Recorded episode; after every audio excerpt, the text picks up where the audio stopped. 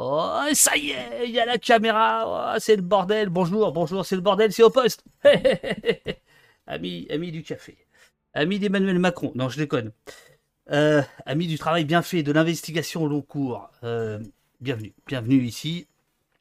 Euh, il est dans le, il est dans la salle d'attente du, comico, Monsieur Marc Edenveld. C'est pour ça que nous sommes là ce matin. Enfin, ce matin, on a deux rendez-vous. Je vais vous le dire tout de suite. On est là pour ce travail. L'emprise, l'emprise, l'emprise. C'est aux éditions de Le Seuil, Le Seuil édition. Là, ici, voilà. Alors vous mettez le son, les amis, mais vous êtes dingues. Euh, bon, alors un, j'ai pas dormi, j'ai juste une toute petite tasse de café. Euh, euh j'ai pas dormi en partie parce que eh, le mec, eh, eh, il fait 500 pages. Voilà, euh, voilà. Alors, euh, rapidos, puisque vous êtes déjà, euh, ah, c'est déjà un amphi, euh, c'est déjà, c'est déjà un, un, amphi, on est déjà 300. C'est dingue. Donc, on est avec Marc jusqu'à à peu près 10h30. Ensuite, on fait une coupure, parce que là, il va falloir prendre des forces, et on sera de retour vers 11h15, car à 11h15, le syndicat Alliance, très défavorablement connu de nos services, reçoit Valérie Pécresse, Gérald Darmanin, Éric Zemmour, Jean euh, Marine Le Pen, euh, pour un grand débat, un grand débat entre la droite, l'extrême droite et la police. Ce débat est retransmis euh, par les gens d'Alliance. Et eh bien donc, on reprend le on, va reprendre le signal et puis oh, je, baisse un peu les. Je, vais couper les sons, euh, les, sons, les amis, euh, les sons blurp euh, pour le, temps de, l'entretien. Donc voilà, donc vers 11h15 et ça va durer jusqu'à à peu près 15h. on sera avec, on sera au cœur de la du syndicalisme policier, puisque donc Alliance reçoit trois candidats, quatre candidats, tous de droite et d'extrême droite, sachant que certains de gauche qui ont été conviés ont décliné et certains n'ont pas été conviés du tout, comme Mélenchon par exemple. Voilà. Mais là, on va parler d'autre chose. Là, on va parler. Je vais le faire venir. Je vais le faire venir. Je suis, sais pas, je sais pas. La scène duo. La scène duo, c'est celle-ci. Marc, es-tu prêt? Marc, c'est le moment de, se redresser, de se sentir à l'aise. Attention.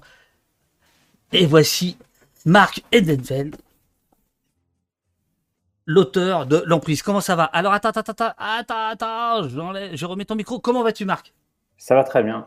Ça va très bien. Bon. Et toi, et toi? Bah, Ça va pas du tout. Pour la première fois dans l'histoire d'Opost, je le reçois trois minutes avant l'émission, un texto euh, d'une éditrice, hein, euh, d'une éditrice qui me dit euh, Sois gentil avec, avec Marc, c'est un grand timide. Cette éditrice que je salue et que j'embrasse. que tu connais. Hélas, hélas, très défavorablement connue de nos services, elle aussi. Euh, on a fait deux trois bricoles ensemble, notamment Tarnac. Je parle de Mireille Paulini euh, et je lui ai dit viens dans le chat. Elle me répond j'ai pas Twitter. Bon, ça, ça, explique. Je lui ai dit non c'est Twitch. Euh, voilà, nous avons euh, une éditrice euh, en commun et et et et, et d'autres choses. Mais justement, euh, par rapport à, à ta timidité, si tu es un grand timide, comme, où est-ce que tu puises la force de, de t'attaquer à de si gros poissons? Euh, Emmanuel, Emmanuel, Macron et, et ses amis?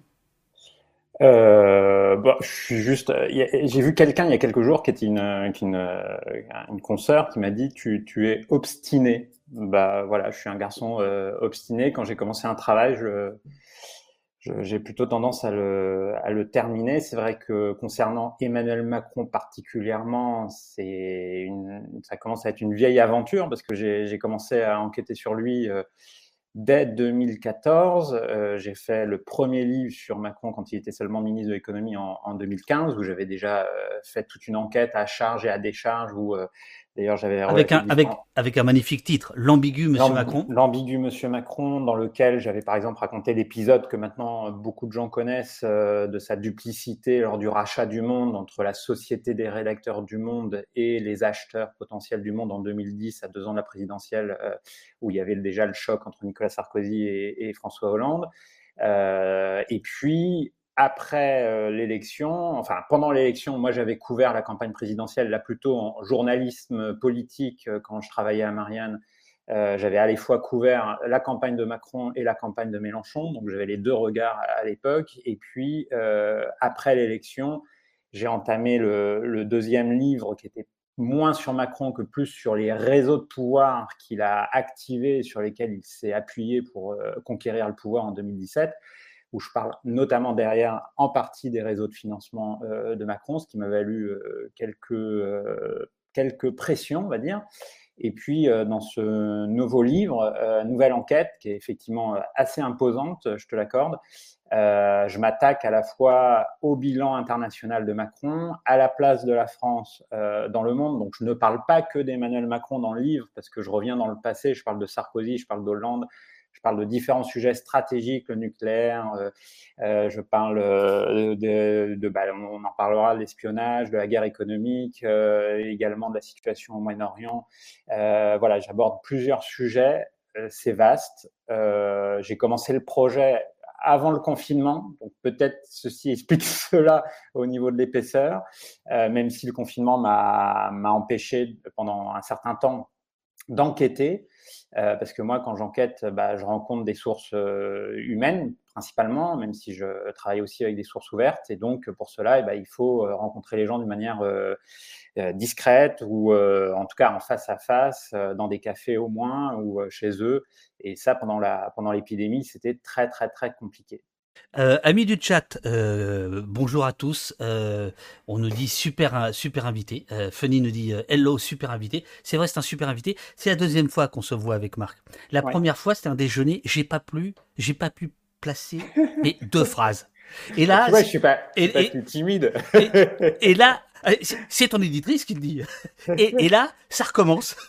Alors, on va faire plus court. On va faire non, mais tout va. Eh, Marc, tout va très bien. Mais si tu veux, ce qui me fait marrer, c'est que moi, j'avais prévu. Normalement, je fais un petit portrait, tu vois. Alors, j'explique. Alors, euh, bon, alors, il y, a un petit bruit de machine à écrire que toi, t'entends pas, tu vois, comme si on était dans, un commissariat. Et donc, euh, normalement, j'aurais dû dire, Marc Nenveld, vous êtes né le 11 juin 1981 à Amiens. Ouais, Et là, je t'aurais posé une question. Ouais. Et donc, c'est quoi ta question? C'est quoi cette guerre d'Amiénois? Ah, tu veux dire entre Macron et toi, parce que quand même, si jeune, si fringant comme tu es, déjà trois ouvrages sur Macron. Euh, est-ce que c'est une obsession picarde? Est-ce que est-ce que c'est est-ce que c'est est-ce que c'est la, terre qui parle ou, ou pas? Non, alors déjà, je suis pas vraiment picard. Je suis picard d'adoption. Je suis resté 4 ans à Amiens, donc euh, j'étais vraiment très gamin. Euh, tu poses, tu poses, je sais pas si ça va te faire euh, plaisir, mais tu poses exactement la même question posée deux fois par la même personne dans deux émissions différentes par Maïtena Biraben. Donc non, il n'y a pas de guerre d'Amiénois avec Emmanuel Macron ni même François Ruffin. Euh, c'est le pur hasard, même si j'ai quelques contacts très très très éloignés et familiaux, mais on est même dans la famille, on n'est même pas picard pour te dire. Voilà. Alors, je, je, je, je, comprends rien à ta carrière. Ensuite, on va attaquer le, le, le bouquin. T'es pas le seul, t'inquiète pas. Euh, donc, euh, tu es au monde diplomatique depuis 2005. Tu as été longtemps à Tétu. Euh, tu, es, tu es Tétu, puisqu'en en septembre 2018, sur Twitter, tu annonces que tu ne resteras pas à, à Marianne. Alors, moi, j'avais, il me semble que c'était suite à l'arrivée de Natacha Polony, mais je me trompe peut-être. Euh, dans la mesure. Ouais, dis-moi, dis-moi, dis-moi. Non, mais euh, c'est cette raison ou pas? Il y a plusieurs raisons. Déjà, j'en avais un peu marre du journal, il faut dire. Euh, J'étais pas forcément totalement raccord avec la ligne éditoriale, même en arrivant, même avec l'arrivée de Natacha Polony. Mais la principale euh, raison qui a déjà été un petit peu dévoilée ici ou là, c'est que euh, le nouvel actionnaire, M. Kretinsky, euh, ainsi que ses collaborateurs qui arrivaient dans l'ombre, entre guillemets, notamment un certain Étienne Berthier, qui est le responsable des activités de Kretinsky en France, euh, bah, je le retrouvais tout simplement dans mes enquêtes et notamment dans le précédent ouvrage que j'ai fait, Le Grand Manipulateur, parce que je me suis aperçu à la fois qu'Étienne Berthier était un, proche euh, de différents euh, individus qu'il avait, qu'il avait, qui s'était retrouvé à la Caisse des dépôts il y a une vingtaine d'années, qu'il avait croisé sur sa route Alexandre Jory, qu'aujourd'hui il est très proche euh, bah de, du mentor d'Ismaël Emélien, le conseiller politique d'Emmanuel Macron. Bref, il y avait tout un, qui, écosystème. Alors là, qui sont des, des, noms que tu, que tu jettes en pâture. D'ailleurs, euh, tu sais qu'ici, euh, le chat est quand même particulièrement vigilant. J'ai Émile Cheval, euh, Émile Cheval qui dit euh, Le prévenu est bavard, c'est louche. oui, généralement, il faut tirer les verres du nez. Et en fait, il faut vraiment se méfier parce que lui, son, enquête est fouillée, euh, c'est précis, ça rentre dans les détails, mais moi je, vais quand même parler de ta personnalité euh, par, rapport, euh, par, rapport à l'enquête. Non, je te dis ça parce que il se trouve que le livre est sorti quand? Le livre est sorti quand récemment Eh ben, euh, il y a une semaine et demie. Il y a une semaine et demie. Et euh, eh bien, euh, tu as eu un coup de pub incroyable il y a quelques jours par Natacha Polony. Voilà. Bah oui, elle est, elle est pas rancunière. je suis parti du journal quand elle est arrivée, donc c'est aussi simple que ça, tu vois. Donc elle a, elle a sur France Inter dit le plus grand bien de, de, de ton travail, qui est donc ce, ce livre, L'emprise. alors, je te, je te signale au passage que pour l'instant c'est la seule qu'on a parlé, à part toi. Et donc, euh, la, la, la, les, premiers jours ont été compliqués. Pourquoi? Bah, je sais pas. Euh, manifestement, euh, l'ouvrage est, est, gros, comme tu dis. Donc, déjà, les journalistes sont pressés. Maintenant, aujourd'hui, ce qui est normal, ils ont des contraintes de production, ils lisent peu. Et, et par ailleurs, les sujets sont ardus, même si j'essaie d'être le plus pédago possible voilà, et donc euh, il y a le, bouquin fourmille d'informations, mais pour l'instant, euh, tu remarqueras que pour l'instant, la, seule qui en, a parlé, enfin qui a ouvert le bal, parce que d'autres événements vont arriver, mais la seule qui a ouvert le bal, c'est Natacha Polony, effectivement ce qui est assez ironique pour moi parce que euh, j'ai euh, d'une certaine manière quitté euh, Marianne à l'été fin été 2018 au moment où elle elle elle arrivait à la tête de la rédaction. Alors tu vois c'est curieux parce que dans le dans le chat on, on, réagit tout de suite en disant mais voilà euh, euh, les médias dominants n'en parlent pas. On peut aussi dire qu'une semaine et demie je, je, comprends pour un auteur hein, je sais ce que c'est qui attend hein, euh, mais on peut dire aussi que voilà c'est non non il y a pas il y a pas de enfin il y a pas de complot il y a pas de complot après je te mets juste un bémol, il y a des gens qui ont eu le bouquin bien avant. Hein, si tu... Et voilà, voilà, voilà. Alors, le, bah, ça, c'est une, autre histoire. Le, le, le bouquin euh, nous plonge dans la, dans la guerre, dans la guerre, dans la guerre économique. Je vais me permettre, euh, si, si tu veux bien, comme ça, si tu as envie de boire un petit café, tu peux en profiter. Euh, je... pas de café ici, je suis pas chez moi en fait. Bah, qu'est-ce que, mais, mais, mais, et, et, à le seuil, ils peuvent pas te fournir un café? Je suis pas au seuil, je suis ailleurs, mais c'est pas grave. Oh. On regardera le mystère. On regardera, on regardera le mystère. Bon, alors. Euh, le seuil la prochaine fois, euh, apportez une thermos à, quand même à vos auteurs. Merde. Alors, euh, c'est euh, alors la guerre économique mondiale en cours est sans foi ni loi. Donc le, le, le livre, c'est quand même là-dessus. Hein, c'est sur la guerre économique. Ouais, la guerre... le projet, c'est le projet de départ. Hein, de et, et, et, la guerre di diplomatique. Donc là, comme je sens tu vois, à la lecture que je vais euh, beaucoup euh, noter, euh, je fais ce que je fais jamais. D'habitude, je note ligne par ligne, tu vois, mais là, j'ai fait le paragraphe, celui-là, etc. Bon, bref. Alors, euh, la guerre économique mondiale en cours est sans foi ni loi. Elle mobilise banques d'affaires, services secrets, avocats internationaux et divers barbouzes. Dans ce monde néolibéral, la France n'a pas d'alliés, seulement des concurrents. Cette guerre se déroule sur tous les fronts, industrie, transport, numérique, espace. On s'offusque de la rupture des contrats des sous-marins par l'Australie, mais cela fait longtemps que nos alliés, entre guillemets, américains, ont déterré la hache de guerre. Ces dernières années, la France est pourtant apparue inerte face à la multiplication d'actes hostiles, venus notamment de la secrète NSA, le service d'espionnage électronique le plus puissant du monde, une compétition stratégique s'est mise en place au niveau tant industriel que géopolitique et diplomatique. Ça, c'est ce qu'on appelle au Québec mettre le couvert. Grosso modo, le livre va parler de ça. Ouais.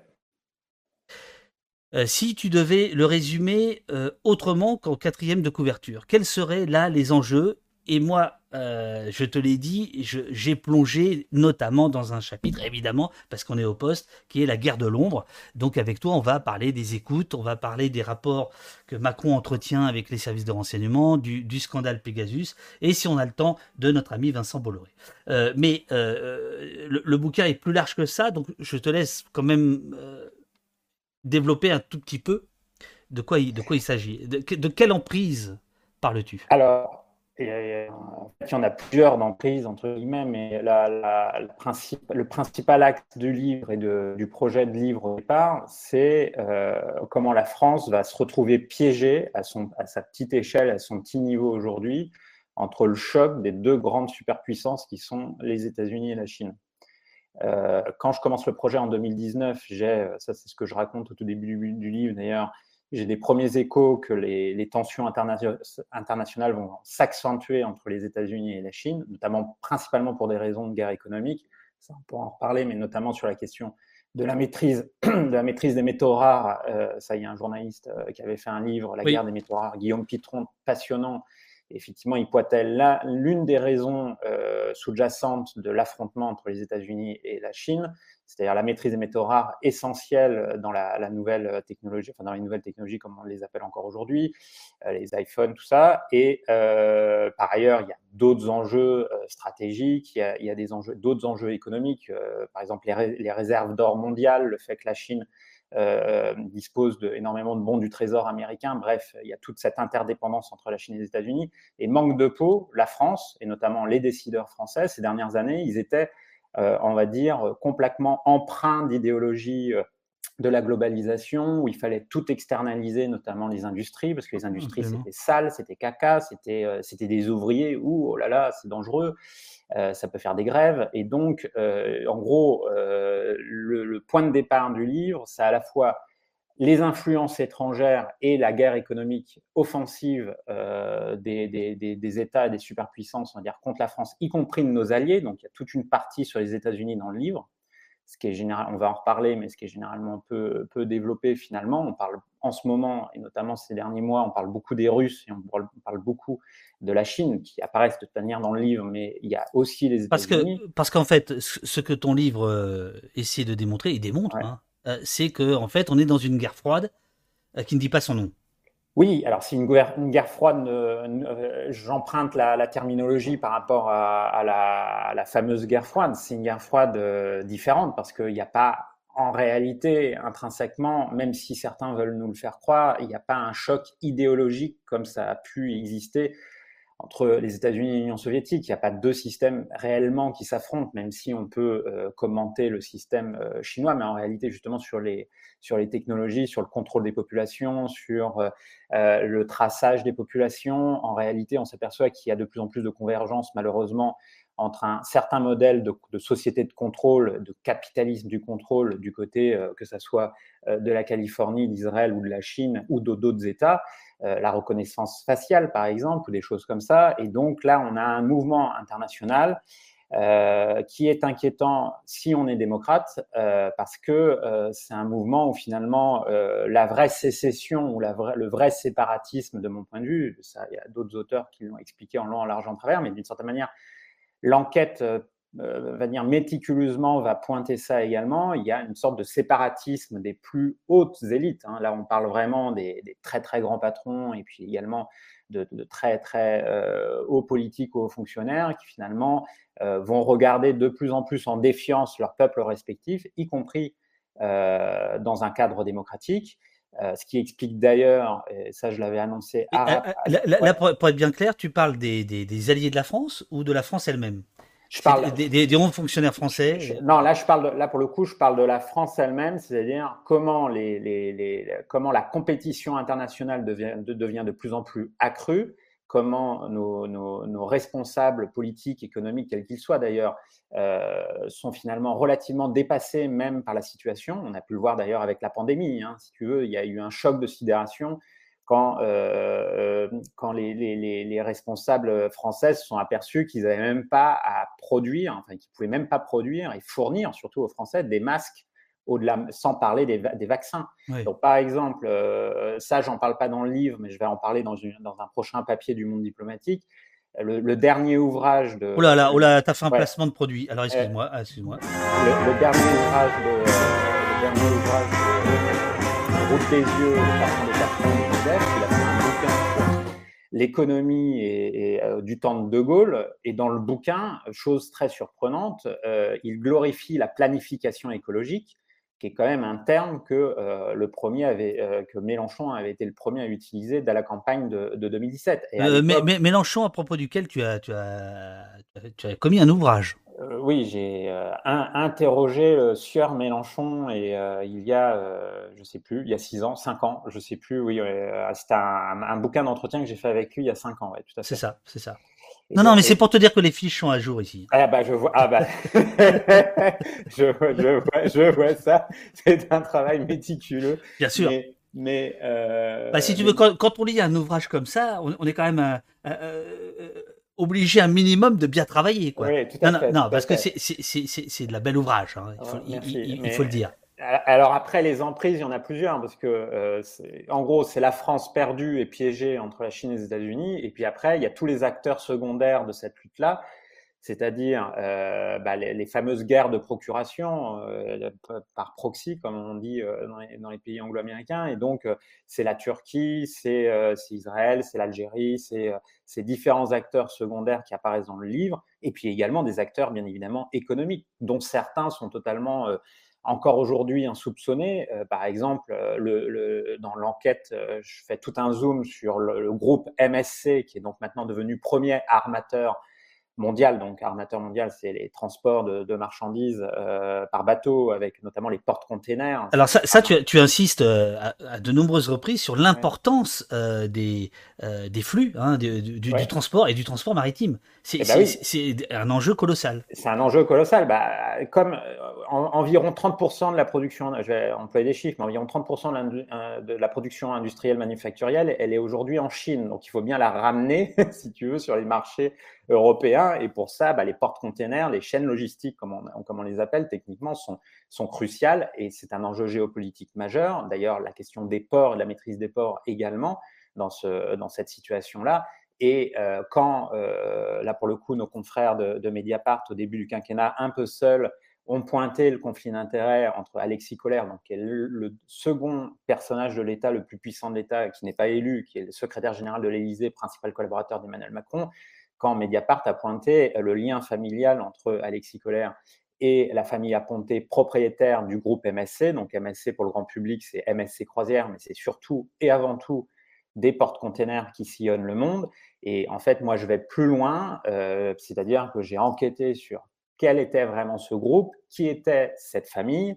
Et euh, euh, là, pour le coup, c'est assez passionnant parce que tu t'aperçois que derrière la, vente des activités logistiques de Bolloré, là, je te fais un, petit teasing avant la discussion, euh, eh bien, Bolloré qui se fait racheter ses activités logistiques Afrique par MSC, ça dit beaucoup de choses sur les décisions qui ont été prises à l'Élysée ces derniers mois et aussi ça éclaire sous un jour nouveau la guerre qui a pu y avoir euh, et qui a été dépeinte dans de nombreux médias, la guerre qui a pu y avoir entre Bolloré et l'Élysée.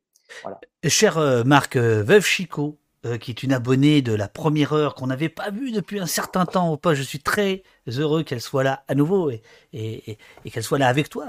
Euh, te demande à quel point la France a perdu son pouvoir d'influence, si elle en a eu euh, vraiment un, dans cette guerre froide économique. Quel serait le rapport de force euh, qu'elle pourrait utiliser pour ne pas être ballottée entre les États-Unis et la Chine? Quel poids à l'Europe? Alors. Euh... Et t'emballe pas, tu nous fais pas une demi-heure parce non, que moi j'ai. Non, je fais pas un cours. Ok, ok, j'ai compris, j'ai compris. Ah, t'as raison. De toute façon, euh, euh, je, normalement, je passe à BFM demain soir. Alors, je peux te dire. Euh, ici, c'est ici, c'est le trading, tu vois. Voilà, c'est ça, c'est ça. C'est ce que c'est ce que m'a dit mon copain. Tu vois. Enfin, bon, mais, mais, mais, c'est un peu plus, mais c'est plus libre ici, donc fais gaffe, parce que bah, demain, tu vas croire que ouais, t'es à la maison. Et... Ouais, c'est ça. et là, non. bah, c'est une vaste question. C'est la, la, la place de ce de de, ce petit pays France et de, cette Europe. Euh, le, je le dis déjà euh, immédiatement, c'est pas c'est pas un livre nostalgique. Non, pas, du tout, pas du tout, pas du tout. pas un livre, euh, comment dire, passéiste et décliniste. C'est pas non plus un livre tous pourris. Et par ailleurs, je le dis dès le début de l'introduction, justement, à force d'avoir parlé de, durant des, litanies, des, années de, guerre contre le terrorisme. Je dis pas qu'il fallait pas parler de, terrorisme, mais enfin, on a, tu le sais très bien, on a envahi le débat euh, de certaines problématiques, notamment identitaires. Euh, ces derniers mois et années, là, c'est carrément l'islam et l'immigration. On ne parle que de ça dans les grands médias pour le coup, ou principalement. Et en fait, à force de parler de ces, de ces sujets-là, on ne parle pas des vrais sujets. Donc, on ne parle pas du sujet du climat. les portes-containers en fait partie, par exemple, le climat, le nucléaire, l'énergie mais on ne parle pas non plus de tous les sujets stratégiques. Mais, d'ailleurs, cela dit, Marc, alors après il faudra répondre à la, question, de, de, de, de, Chico, mais cela dit, Marc, c'est vrai que euh, je te connais un petit peu, et euh, au début, euh, quand j'ai reçu le bouquin, je me suis dit, tiens, c'est marrant de s'intéresser à un homme si jeune, si fringant, de s'intéresser à l'influence de la France. Pour moi, il y avait un côté un peu, non pas passéiste, mais, ni, enfin, pas nostalgique du tout, mais quelque chose de l'ordre de, l'héritage, de, quelque chose d'ancien. Euh, bon, et d'une certaine manière, je trouve que la, couverture bah, que je vais remontrer ici, euh, euh, qui est elle pour le coup très contemporaine et, très moderne, je trouve qu'elle elle, traduit bien ta façon de travailler. C'est-à-dire que on n'est pas du tout dans c'était mieux avant, c'était mieux avant la, la France-Afrique. C'est pas ça du tout, du tout. Mais est-ce que tu peux comprendre et après on répond à Veuve Chico, est-ce que tu peux comprendre euh, que euh, ça puisse apparaître comme un sujet euh, qui finalement nous appartient pas? La question de l'influence de la France. Tu, tu, tu, poses une question centrale, c'est-à-dire que bah, ici c'est le commissariat central, donc. Ah oui, non mais à, force d'avoir mis ces questions stratégiques de côté, ouais. le alors je vais parler comme les gilets jaunes entre guillemets, mais le peuple français, on va dire la population, les citoyens, les gens qui votent tout simplement, hein, donc c'est la démocratie hein, au sens euh, strict du terme, euh, se sont laissés, de mon point de vue, déposséder de ces questions stratégiques, c'est-à-dire qu'elles ne sont plus débattues réellement dans l'espace public et l'arène publique, c'est-à-dire c'est un débat d'experts, parfois les experts interviennent sur les plateaux télé, des fois, parfois d'ailleurs, ces experts ne sont pas très bien informés, y compris de la situation internationale, j'ai d'ailleurs j'ai pu m'en apercevoir au cours de l'enquête aussi, euh, que euh, euh, en réalité les informations les plus stratégiques sont de plus en plus réservées à une petite élite à travers des lettres confidentielles. Donc ça dit beaucoup aussi de l'évolution des médias et du journalisme dans le pays. C'est-à-dire, bah voilà, on, réserve le buzz pour le grand public ou la masse ou les Français lambda comme on dit, et puis les vraies questions entre guillemets, enfin en tout cas celles qui m'apparaissent les plus importantes, parce que pour répondre à, ta question et à la question euh, de l'internaute, c'est deux choses. C'est que, euh, en fait, euh, oui, un, on, est de plus en plus dépossédé de ces questions-là. Et donc, ça pose des questions de démocratie, mais également, par exemple, si on veut changer la question énergétique par rapport au climat, si on veut que l'État social soit plus efficace, euh, aujourd'hui, il est nécessaire d'intégrer ces enjeux stratégiques et économiques à haut niveau parce que c'est un monde d'intérêt.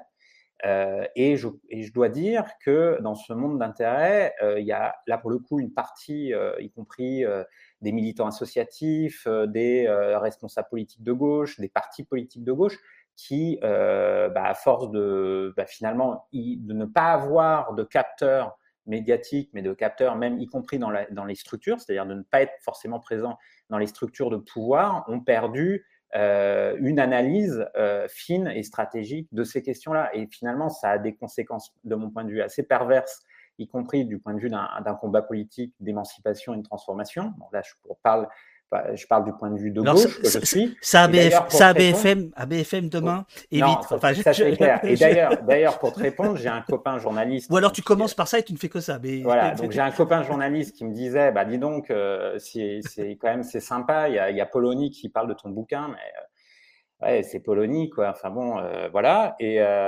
et, et donc la, la, la, la, réponse du copain journaliste, ça a été finalement tu tu traites d'un sujet de droite euh, à, travers un travail de gauche. C'est ça. J'ai trouvé cette euh, euh, définition très juste de mon travail. Voilà, c'est un sujet qui est devenu au fil des années un sujet totalement réservé, on va dire. Là, j'ai dit une petite élite, mais aussi réservé à des considérations de, de droite. Euh, et euh, bah non, en fait, euh, ça concerne tout le monde. ça concerne très bien, aussi bien l'infirmière dans son hôpital que que, le patron d'industrie. Ça concerne en réalité tout le monde. Et, et d'ailleurs, on l'a vu pendant la pandémie. Pour répondre à la, question, la première que tu m'as posée. Hein, sur la place de la France, oui, en fait, on s'aperçoit quand même à travers l'enquête, et je m'aperçois à travers l'enquête, que ça fait en gros 30 ans que tous les responsables politiques d'ailleurs jouent sur la nostalgie d'ailleurs, sur la grandeur de la France. Tout le monde parle de De Gaulle. Euh, d'ailleurs, euh, euh, de, de, même quasiment de l'extrême droite, quasiment jusqu'à l'extrême gauche, hein, parfois. J'ai pas entendu Poutou parler de De Gaulle, mais enfin, c'est parfois c'est limite quand il parle d'État social. Hein, L'État social, c'est Conseil national de résistance après 45, 1945. Euh, donc c'est effectivement tout cet héritage-là aussi. Et de ce point de vue-là, donc tout le monde est nostalgique. Il n'y a qu'à voir les clips de campagne, euh, clips de Macron France 2030, le clip de Zemmour. On met des super images de TGV, de d'Ariane et compagnie et compagnie. Personne propose des véritables solutions. Et moi, je n'ai pas euh, une ambition à ce que la France soit euh, un immense pays. C'est pas c'est pas la question. C'est juste la question de son autonomie à elle. Euh, relative, euh, qui restera relative parce qu'on est dans un monde interdépendant aujourd'hui, mais l'autonomie de la France, c'est importante, tout simplement, par exemple, pour pas être embrigadé dans des guerres qui nous dépassent et qui concernent d'autres puissances, pour pas être tout simplement, pour être tout simplement libre. C'est la question de la liberté également qui est posée euh, à travers cette question-là de l'autonomie et, de la puissance. Et c'est vrai qu'à gauche, la question de la puissance, c'est un gros mot. Hein. Euh, ça, il faut pas se le cacher. Euh, euh, tu parlais de la, tu parlais de la France-Afrique. Un constat.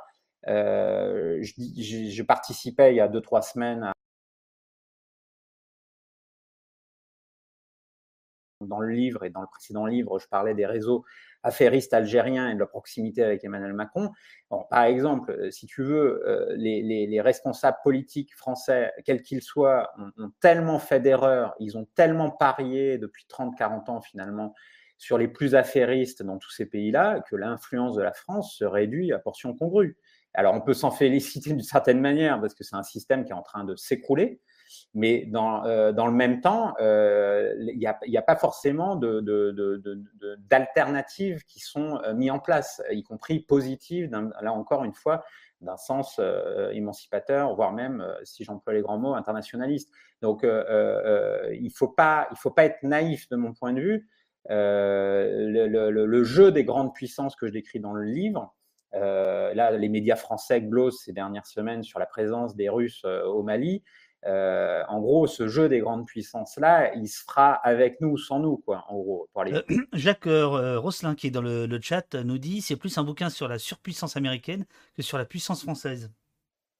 Oui, euh, c'est, Jacques a, a, a aussi, a aussi raison. La, de la surpuissance américaine, aujourd'hui contesté à l'échelle internationale d'un point de vue économique par la Chine ou par d'autres grands pays. On, je parle assez peu de l'Inde, mais on pourrait parler de l'Inde et des Indiens également. Et on peut parler bien évidemment de l'Europe et de la Russie. Et dans ce jeu qui est plus, euh, qui, est de, qui, est réellement multipolaire, pour prendre des termes diplomatico-géopolitiques, euh, les Américains se sentent menacés. Euh, ils sont menacés dans leur chaîne logistique, dans leur chaîne de valeur, euh, dans leurs intérêts stratégiques.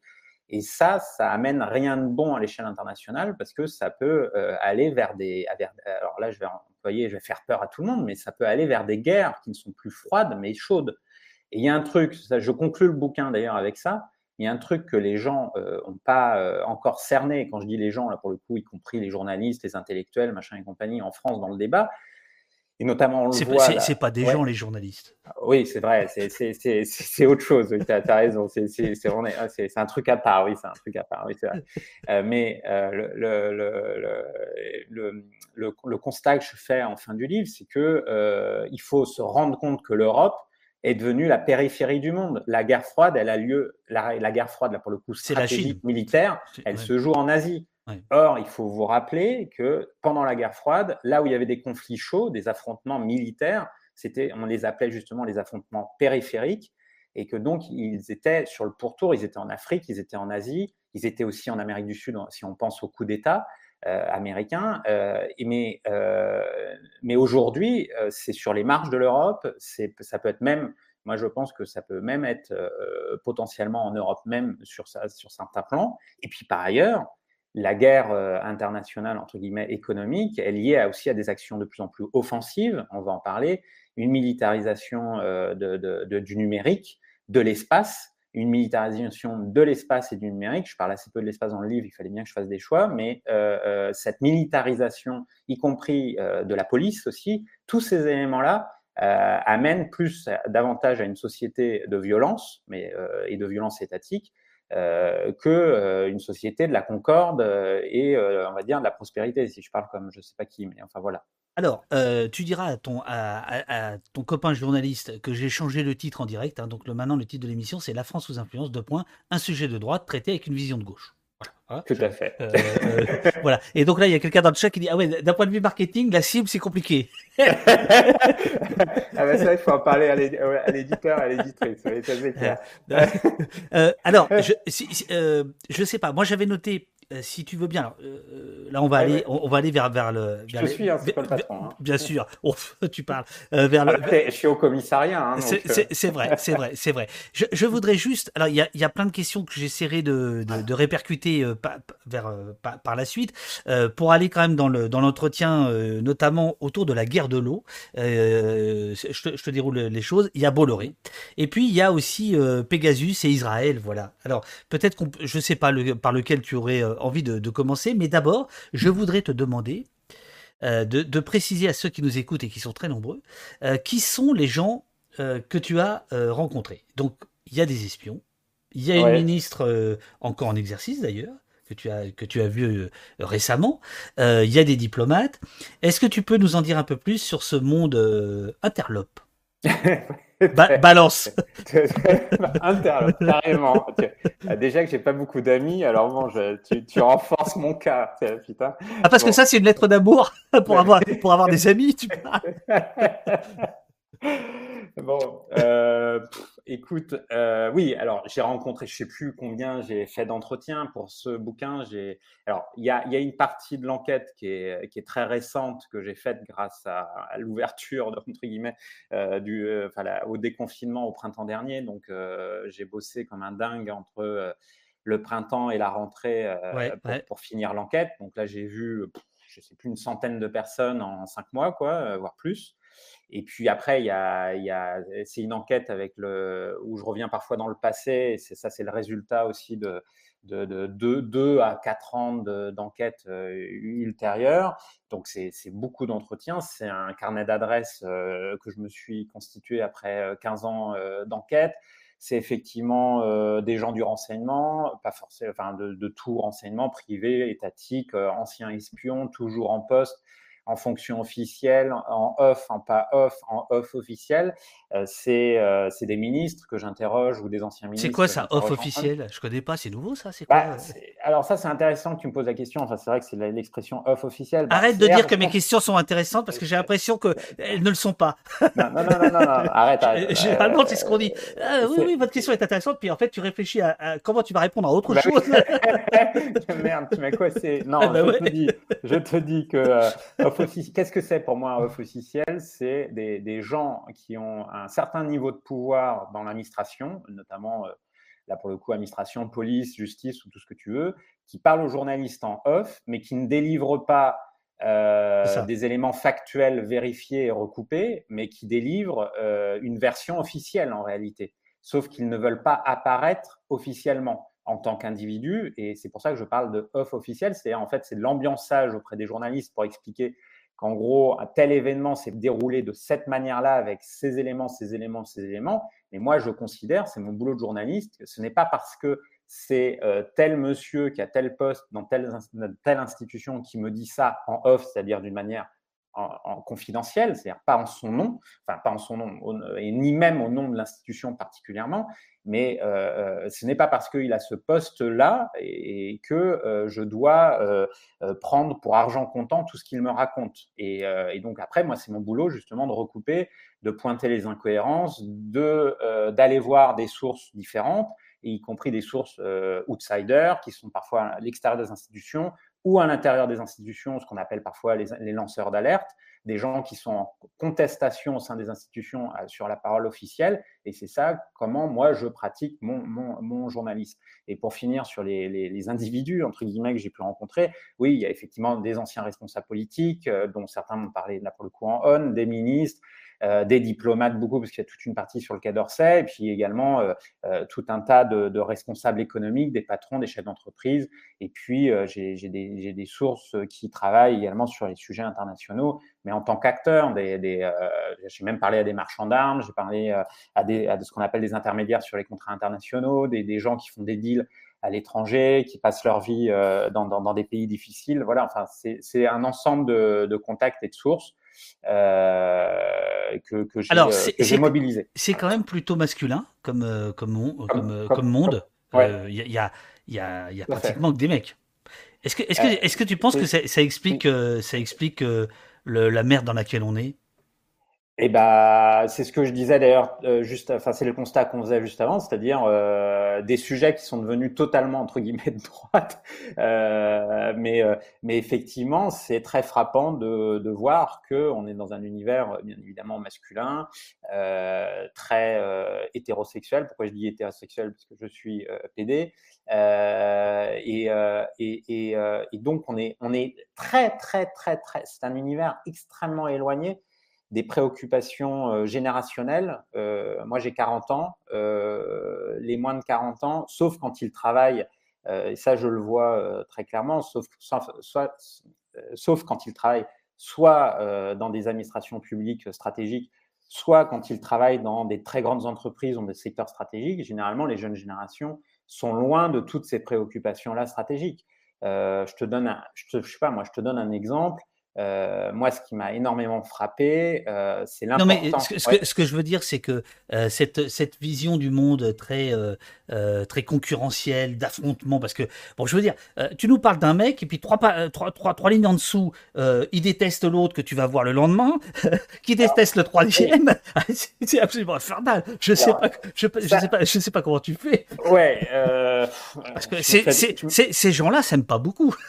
non, ils se détestent entre eux ils se détestent entre eux. Et ça, c'est aussi un constat du livre, c'est que pour parler de perte d'influence du pays, ou en tout cas de, de, de, perte d'autonomie du pays, d'indépendance, euh, comme le dit certains, euh, certains candidats, enfin là je pense à Mélenchon, je pense pas à Zemmour, hein, parce que de toute façon on en parlera de Zemmour après. Oui, oui, oui. oui, euh, en gros,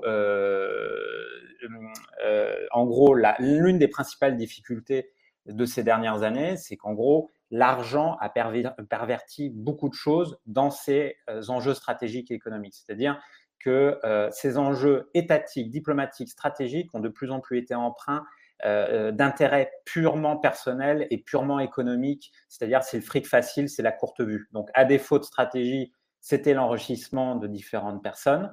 Et dans ce, on va dire cette situation-là, en plus, en France, tu as des guerres de réseaux atomiques euh, sur des sujets bah, comme le nucléaire, par exemple. Par exemple, les écolos devraient s'en emparer parce qu'en fait, ils devraient utiliser les guerres, euh, les guerres franco-françaises dans le nucléaire pour faire avancer leur agenda. ça, c'est mon conseil amical euh, en passant. C'est-à-dire que, en fait, quand tu te penches et quand tu enquêtes sur ces secteurs-là, ce qui, frappe à premier abord sur la situation française, c'est qu'il n'y a pas, comme on dit euh, dans les commentateurs sportifs, euh, quand il y a les JO et la Gloriole nationale, il n'y a pas d'équipe France. C'est totalement faux. Il n'y a que des gens qui se détestent avec des intérêts extrêmement opposés et, extrêmement euh, parfois dangereux d'ailleurs, mais surtout qui se tirent dans les pattes constamment à l'étranger, dans le pays, pour des positions de pouvoir, pour de l'argent, parfois pour de la corruption et du financement et, des questions euh, euh, plus grises, plus sales, entre guillemets,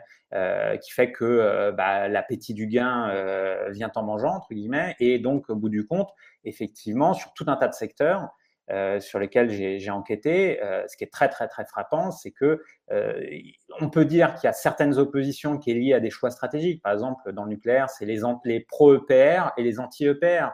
Mais en fait, derrière, il y a aussi les proximités politiques, les financements politiques, la corruption, les réseaux de financement. Il y a tout ça que j'aborde d'une certaine manière, alors d'une manière prudente parce que raison de diffamation et tout le bordel, mais euh, euh, euh, il y a également tout ça qui et pas uniquement justement les ingérences étrangères qu'on a l'habitude de dire. Très clairement, Emmanuel Macron d'ailleurs, ses principales difficultés, de mon point de vue, ne viennent pas des Russes ou des Turcs, comme il l'a dit, même si c'est vrai aussi, mais ces difficultés sont venues en réalité de guerre entre les réseaux franco-français. Alors, à propos de, zones de, zone grises, d'endroits, et là maintenant, maintenant, je prends l'interrogatoire. Hein. C'est bon, là il y a eu la première audition de dite de chic, hein, trois quarts d'heure où, le, suspect des, des, ces, ces, trucs, et puis moi maintenant je, je, reprends, le, je reprends la conduite de l'entretien, s'il te plaît. Hein. Euh, je sais comment tu travailles, hein. tu parles avec les gens, tu les mets en confiance. Non, non, non, ça marche pas avec moi. Alors, euh, bon, le, il n'est pas question de résumer le livre, euh, même en une heure et demie d'entretien. De, donc, j'ai fait des j'ai fait des coups de sonde, si tu veux bien, et, et, notamment, donc il y, y, a ce grand chapitre sur le, la, la, guerre des ombres, et il y a ce monde qui est le monde de la flotte, qui est le monde de l'eau. Euh, tu appelles ça la grande famille de l'eau. Il y a différentes entreprises euh, qui, euh, qui sont enfin, qui se partagent le, marché, et ces entreprises font appel, alors soit à des agences de communication, soit à des, agences de, renseignement. Et là, il y a un portrait, le portrait de quelqu'un dont je n'avais jamais entendu parler, qui s'appelle euh, Laurent euh, Obadia, mhm. euh, qui me semble, parce que tu lui consacres quand même pas mal de, pas mal de pages, qui, me, ouais. qui, qui, me semble assez exemplaire sur, sur cette zone grise. Mhm. donc, voilà, est-ce que tu peux nous en dire, euh, c'est pas ce, monsieur-là en particulier, mais euh, qu'est-ce qu'il représente Et alors, il se trouve, c'est ça aussi qui m'a plu, hein, page 86, le mec, le mec dont tu vas parler quand même, il a congédié par un simple SMS le squal c'est-à-dire Bernard Squarcini, euh, à l'époque, euh, voilà. Mais le Squall. Assez récemment, c'est en 2018, je crois. Non euh, voilà, et envoyé par le monsieur sécurité de Veolia. Oui, c'est. voilà, exactement. ancien policier du RAID. Voilà, ça, je, je, trouve ça extrêmement important pour nous. C'est des questions qui nous, qui nous touchent, c'est-à-dire comment des anciens hauts policiers se retrouvent dans des boîtes de sécurité qui elles-mêmes sont au service de grosses boîtes qui sont euh, qui ont leurs entrées à l'Elysée. Voilà, pour, pour aller très vite. Quoi. Alors, allons-y. Alors, bah, ça, tu parles de. Tu pointes le doigt, on va dire. Alors, je vais employer une expression complotiste, là, pour le coup, enfin, ah, qui, est merde, qui, est considérée comme complotiste, mais là, tu pointes le doigt sur ce qui pourrait s'apparenter en France à, l'état profond, entre guillemets. Oui. Euh, c'est-à-dire, en fait, la, la, de plus en plus grande imbrication des services de sécurité, euh, des hauts fonctionnaires de police en fin de carrière, euh, retraités officiellement, qui se font euh, embaucher par des grands groupes, hein, des grands groupes industriels. Donc là, en fait, tu parles effectivement dans la guerre de la flotte du groupe Veolia. Qui donc ces derniers mois a eu une opération, c'est-à-dire d'offensive boursière contre le groupe Suez, les journaux en ont largement parlé. Et effectivement, dans le livre, euh, il y a, je consacre tout un, chapitre à, cet épisode-là conséquent et important de la fin du quinquennat d'un point de vue du mécano-industriel. Notamment, c'est un chapitre d'ambiance plutôt, je qualifierais, où je pointe justement des personnages, je pointe des personnages dont la presse ne parle quasiment jamais. Et pourquoi? Parce que Laurent Obadia, dont tu as parlé, il est à la frontière de différents univers stratégiques en fait. C'est-à-dire qu'il euh, est historiquement directeur de la communication du groupe Veolia. Et en cela, il connaît tous les journalistes euh, qui comptent sur la place de Paris. D'ailleurs, il a été à deux reprises euh, élu meilleur d'IRCOM de la place de Paris par des journalistes professionnels. Laurent Obadia est devenu conseiller spécial d'Antoine Frérot, qui est le grand patron de Veolia. Mais pour que les gens comprennent, il a été dans le passé et toujours aujourd'hui euh, dans le giron euh, de la boîte, de l'une des plus grosses boîtes d'influence euh, de relations publiques et de communication de la place de Paris. Je veux parler d'Avas, qui appartient aujourd'hui au groupe Bolloré. Et Laurent Badia, par ailleurs, a été par le passé un proche de Alexandre Joury, un intermédiaire sur les contrats internationaux. Euh, et euh, pourquoi je dis qu'il à la frontière? Parce qu'il à la frontière de la communication, de l'influence, des relations publiques. Donc ça, c'est son job à, Veolia. Et en même temps, il a des liens et il embauche. Et il a des liens avec les services euh, de sécurité. Il embauche des anciens policiers. On parlait de Femingui tout à l'heure. Et il a des liens avec en fait Jean-Louis Femingui, qui est l'ancien patron du RAID. L'ancien patron du RAID, qui est, qui, était qui est devenu il y a quelques années le, le patron sécurité de, de Veolia. Euh, et en réalité, Obadia, c'est un homme à tout faire parce qu'avec ses contacts dans le renseignement, dans la police, il a une mine d'informations considérable. Euh, il travaille avec des boîtes d'intelligence économique euh, qu'on appelle euh, pudiquement boîtes d'intelligence économique, qui font du renseignement économique. parfois, d'ailleurs, il suffit de regarder sur les sites internet de ces boîtes pour comprendre que c'est du renseignement parfois offensif. Euh, présenté comme légal, mais voilà. oui, alors par exemple, tu, page 87, tu, parles de, de l'une d'elles, dont tu dis qu'elle est particulièrement redoutée dans le monde des affaires et du renseignement. Euh, qui a été confondé par un ancien euh, militaire des forces spéciales de la DGSE. Ça, c'est, le bureau des légendes, mais en vrai, quoi. C'est le bureau des légendes en vrai, et en plus, c'est le bureau des légendes euh, aux, mains d'intérêts privés. Hein, et, et, tu dis que bah voilà tout, tout de, manière très très très benoîte cette, cette entreprise annonce que parmi ses missions il y a des missions défensives et réactives réactive, bien sûr, dans le renseignement, l'investigation et la protection, avec des, les guillemets du, avec les, les, les guillemets d'usage. Je, je, continue juste quand même parce que euh, on va trouver dans ce dans ce genre de monde une communicante. Alors pour une fois là, justement, il y a une femme, euh, euh, patronne de l'agence Image 7, Anne Mo, qui conseille de nombreux grands patrons du CAC 40 qui fait appel régulièrement à ce genre d'entreprise. Euh, tu nous parles euh, également euh, d'Arnaud Dacier, l'ancien responsable Internet de la campagne de Nicolas Sarkozy, qui est dans une autre boîte dite d'intelligence économique, qui elle-même fait quand même la cible de, dis-tu, d'espions officiels de la DGSE. Hein, mm-hmm. Genre, bon, là, vous allez un peu trop loin, les amis, etc., etc. Et alors, bon, ça, ça n'arrête pas. Euh, donc là, on voit que c'est gauche, c'est droite, euh, c'est 440. Euh, là, pour le coup, il y a une, une, une, forme de camaraderie. Enfin, ils se détestent entre eux, mais tout le monde utilise ce genre de. de, comment comment t'appelles ça d'ailleurs? Bah, en fait, dans la guerre économique, il y, a, il, y a, y, compris sur le territoire français, entre boîtes françaises, il y a des opérations d'espionnage économique en réalité. Hein. C'est ça.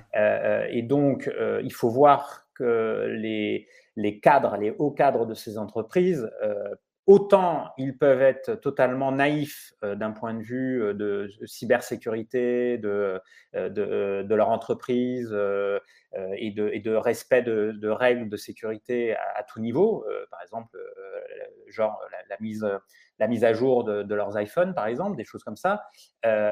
autant, autant personnellement dans leur jeu de pouvoir, ils sont dans une paranoïa totale, entre guillemets.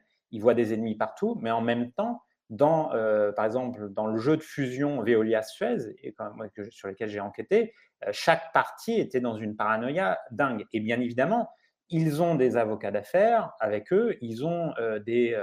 Pourquoi t'en as pas toi? Non. Nous on a trois, on en a trois ici. On en a trois qui gèrent nos intérêts. Voilà. Euh, donc, euh, ils, ont des boîtes de communication avec eux, mais ils ont également des gens euh, voilà, spécialistes en intelligence économique avec eux, et tout le monde se, tire la bourre, entre guillemets, dans ces, dans ces, dans ces épisodes-là, dans ces combats homériques-là du CAC 40. Mais tu parlais de Squarcini, parce que effectivement. Attends, attends, oh là là, Squarcini, on va, on va, on va y revenir, on va y revenir. Mais, simplement, par rapport à la paranoïa dont, que, tu leur prêtes, est-ce que tu penses que là, ils sont en train de t'écouter? De savoir ce que, tu, ce que tu peux dire du bouquin. Euh, Est-ce que tu penses qu'il y a quelqu'un qui va faire un transcript voilà. C'est possible. C'est possible. Euh, euh, je te, je te, il y a, sur le dernier bouquin, Le Grand Manipulateur, euh, mais là pour le coup, c'est pas du, euh, c'est même pas du renseignement. Enfin là pour le coup, c'est du renseignement totalement source ouverte. J'ai fait un grand entretien avec notre confrère Denis Robert quand il était aux médias. c'est un entretien qui a duré deux heures où j'ai beaucoup parlé. Euh, l'entretien avait été. Euh, tu m'étonnes. L'entretien. je pense que tu étonnes tout le monde là. avait été scruté et avait été entièrement retranscrit. Et un grand patron que je connais, euh, d'ailleurs, m'a envoyé un mail totalement furieux parce que j'avais dit quelque chose qu'il estimait euh, que je ne devais pas dire, entre guillemets.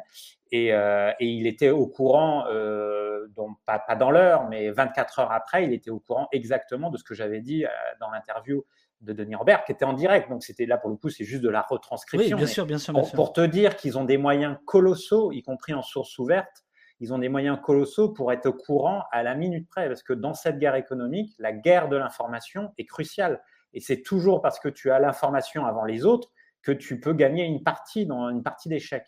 Et donc, juste pour revenir à Scorsini, effectivement, Obadia, je la fais courte parce que j'ai dit qu'il était proche de Jury. Maintenant, il est fâché avec Jury. C'est ça, c'est ça. Parce que moi, je. Révélation. Ben oui, voilà, c'est ça. Parce qu'au début, on se dit, ah, tiens, ils sont copains. Puis trois pages plus loin, ben non, maintenant. Ils Mais non, ils sont fâchés. Et donc, c'est la raison. Et c'est la raison pour laquelle. Euh, alors, et par ailleurs, pourquoi Obadia est très important? J'ai oublié de le préciser, mais pourquoi Obadia est très important? Parce que c'est le. Ça, je l'avais découvert lors de la précédente enquête, c'est que c'est le vrai mentor d'Ismaël Emélien, donc l'un des principaux conseillers euh, euh, politique d'Emmanuel Macron, même si Emélien n'est plus à l'Élysée depuis l'affaire Benalla. Ah, alors tu dis que euh, tu dis dans ton livre qu'Emélien serait un tiers de son temps quand même consacré à conseiller Macron. Oui, c'est ce qu'il dit. C'est ce qu'il dit. c'est des propos rapportés, mais c'est ce que Ismaël Emélien dit à certaines de certains de mes contacts, certaines de mes sources il dit que en plus de ses activités de conseil privé actuellement sur la place de Paris et même à l'international, il, continue de conseiller le président de la République à peu près un tiers, un tiers de son temps. Et il a été viré suite à l'affaire Benalla. Il a été officiel, enfin il n'est plus en poste à l'Élysée, mais en réalité il travaille toujours informellement pour le président de la République. Pour revenir à Obadia et Squarcini, parce que c'est extrêmement, important, et je sais que Squarcini, ça intéresse les gens, c'est normal. Mais euh, euh, euh, dans c'est-à-dire que dans l'affaire dite de, dite de Tarnac, Scorsini, c'était important. Donc, moi, j'ai passé du temps avec lui. Si tu... Oui, bah, je sais et, bien. Et, depuis, je, le, je, je, voilà, je le surveille. tu t'es documenté. Un petit peu. Euh, Squarcini, par exemple, ce qu'il faut savoir, par exemple, parce qu'on parlait des boîtes d'intelligence économique et de renseignement privé. Donc, il y a eu, donc, là, on a vu, mais c'est documenté par Mediapart, LVMH, l'affaire LVMH, Squarcini et tout ça. Mais par exemple, Squarcini, au départ, il bosse pour LVMH, notamment, euh, pas, pas pour s'occuper de François Ruffin au début. Il, il, bosse pour LVMH euh, contre les concurrents de LVMH, de LVMH, y compris dans le luxe et dans le grand luxe. Et donc, tu, et, quelle bataille il y a eu ces dernières années dans le, dans le luxe? Il y a eu la bataille entre le groupe Hermès et le groupe LVMH. Et LVMH voulait prendre le contrôle d'Hermès, qui est une maison familiale. Et du côté d'Hermès, tu avais la communicante, la grande communicante Admeo, et tu avais euh, la boîte d'intelligence économique que tu n'as pas citée d'ailleurs, qui, qui s'appelle Axis, euh, et qui travaille par ailleurs avec euh, Monsieur Laurent Obadia. Et en face, tu avais ce Non, je ne je, je, l'ai pas cité, je, je, vais être tout à fait euh, transparent, Marc, c'est parce que quand on a un tout petit peu préparé l'émission, tu m'as dit qu'il fallait faire un peu attention oui, tout à, fait, tout à, fait. à, certains noms. donc voilà, tu vois, je... on, on, reste prudent. Enfin, on, est très prudent, voilà. mais je, dis, je dis que ce que je peux prouver et voilà, je, reste prudent. Donc, mais ce que ce que je veux faire comprendre, c'est que euh, là, on est vraiment dans du détail, mais en même temps, c'est intéressant, c'est que euh, Obadia euh, s'est retrouvé contre Squarcini pour des raisons personnelles et aussi de placement politique, parce que Obadia est passé, si je la fais très courte, de la, du giron sarkozyste sous le quinquennat de Sarkozy au giron de Manuel Valls pendant le quinquennat de François Hollande. Euh, et qu'à la fin du quinquennat de François Hollande, il y a eu une guerre euh, monstrueuse de réseaux, notamment sur le terrain france-africain, entre les réseaux de Manuel Valls et les réseaux de Nicolas Sarkozy. Et dans cette guerre-là, Squarcini, pour le coup, a, euh, a, perdu beaucoup de plumes, on va dire, sans compter ses ennuis, ses ennuis judiciaires qui se sont accumulés. Mais voilà, il y a toute cette bataille-là que je Valls, dont, dont tu donnes quand même une. Enfin, dont, auquel tu accordes une importance euh, euh, plus, plus grande que je ne le pensais. Oui. Dans, les rouages. Euh, oui, bah, parce que Valls a, a, constitué son parcours politique sur le régalien, comme on dit, et passé par le ministère de l'Intérieur. Et de ce point de vue-là, il est en contact avec énormément d'acteurs que, que, je cite, il faut jamais oublier par ailleurs que ses deux meilleurs amis, entre guillemets, étudiants euh, sur les, euh, qui sont extrêmement importants, c'est Stéphane Fuchs, voilà. Euh, directeur général de l'agence Avas, voilà, ancien soutien de ministre Strauss-Kahn, mais Stéphane Fuchs et le criminologue Alain Bauer. Alain Bauer, qui, qui, revient aussi. Alain Bauer qui revient partout, qui est consultant international et compagnie, que je cite à un moment clé du livre euh, tu as peut-être vu, euh, parce que euh, j'ai appris qu'il avait été consultant du groupe Microsoft ces, dernières, ces dernières années sur la place de Paris. Et Alain Bauer, par ailleurs, il s'est occupé d'une structure qui s'appelle, de mon souvenir, dans mon souvenir, ça j'en parle pas dans le livre, mais qui s'appelle le CAPS, et qui est chargé de, pour le ministère de l'Intérieur de d'apporter les visas à toutes les sociétés de sécurité privée sur le territoire français. Et donc, c'est des gens qui sont, euh, voilà, tu rigoles, ben mais je rigole. Non, tu, sais, tu, sais, pourquoi je rigole? Parce que parce que je le trouve euh, très tendre. Voilà. Tu, vois, je, dans la dans la dans la critique, dans la euh, voilà, quand on voit ce qui est à l'œuvre. Ah, tu me trouves très tendre dans la critique? Non, d'une manière générale. Je, non, non. Non, non. Euh, alors toi, tu fais ton travail, c'est-à-dire que tu es. Euh, ça, il faut que les gens dans le chat le, le, le comprennent. C'est-à-dire que toi, tu es redevable, enfin, tu es comptable de tes propos devant les tribunaux. Donc, euh, tu ne peux écrire que ce que tu peux prouver, mais tu en sais évidemment plus. Bah oui, j'en sais beaucoup plus. Mais bien sûr, bien sûr. Donc, un jour, on viendra directement dans ton cerveau. euh, oui, Boer était euh, effectivement très, très présent dans l'affaire de, de, de, Tarnac. Alors, Par ailleurs, je, je, je, je, reviens, puisque c'est enfin, voilà, c'est en, partie de lui que, que parle l'histoire, puisqu'il achète sur Amazon, d'ailleurs, il achète la, la, solution qui vient du comité invisible. On ne donne pas de nom ici. Alors, euh, donc, euh, je, reste une seconde sur.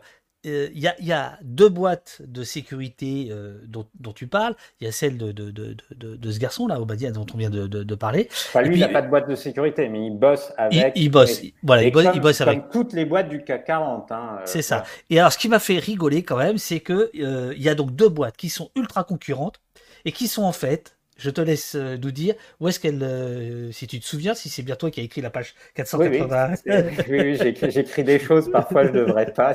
Si tu Mais moi, ça m'a fait beaucoup rire parce que, exactement, regarde, il faut écrire une fiction dans laquelle euh, tout ce qu'il sait, dit TFA dans le, dans, le, dans, le, dans le chat, et donc, un truc que si on l'écrivait dans une fiction, on dirait alors vraiment c'est du téléfilm à la TF1, c'est tout pourri. Mais en fait, il se trouve que ces deux boîtes ultra concurrentes, euh, qui sont euh, donc, euh, dont les clients c'est les plus grosses boîtes du 440, en fait, elles sont elles, alors, elles étaient parce que la, tour Montparnasse commence à être en travaux, mais ces dernières années, c'est-à-dire il y a encore, il y a quelques semaines encore, euh, elles étaient voisines euh, et l'une sur l'autre, sur deux étages différents euh, de la tour Montparnasse. Et l'une, c'est ce que j'ai découvert, est relativement proche du pouvoir actuel, mais l'autre, qui est d'ailleurs assez proche de Sarkozy, Sarkozy qui est également assez proche du pouvoir actuel sur une partie, euh, a embauché l'ancien euh, conseiller euh, de communication d'Emmanuel Macron qui s'appelle Sylvain Faure. Oui. Et, et, donc Sylvain Faure travaille pour l'autre boîte qui s'appelle donc Avisa Partners. Et voilà, ça permet à ces boîtes tout simplement de décrocher des contrats. voilà, ça c'est du jeu d'influence et compagnie et compagnie. Mais on est effectivement dans une zone grise où il y a beaucoup d'informations qui sont échangées. Euh, parfois même euh, auprès des journalistes d'ailleurs.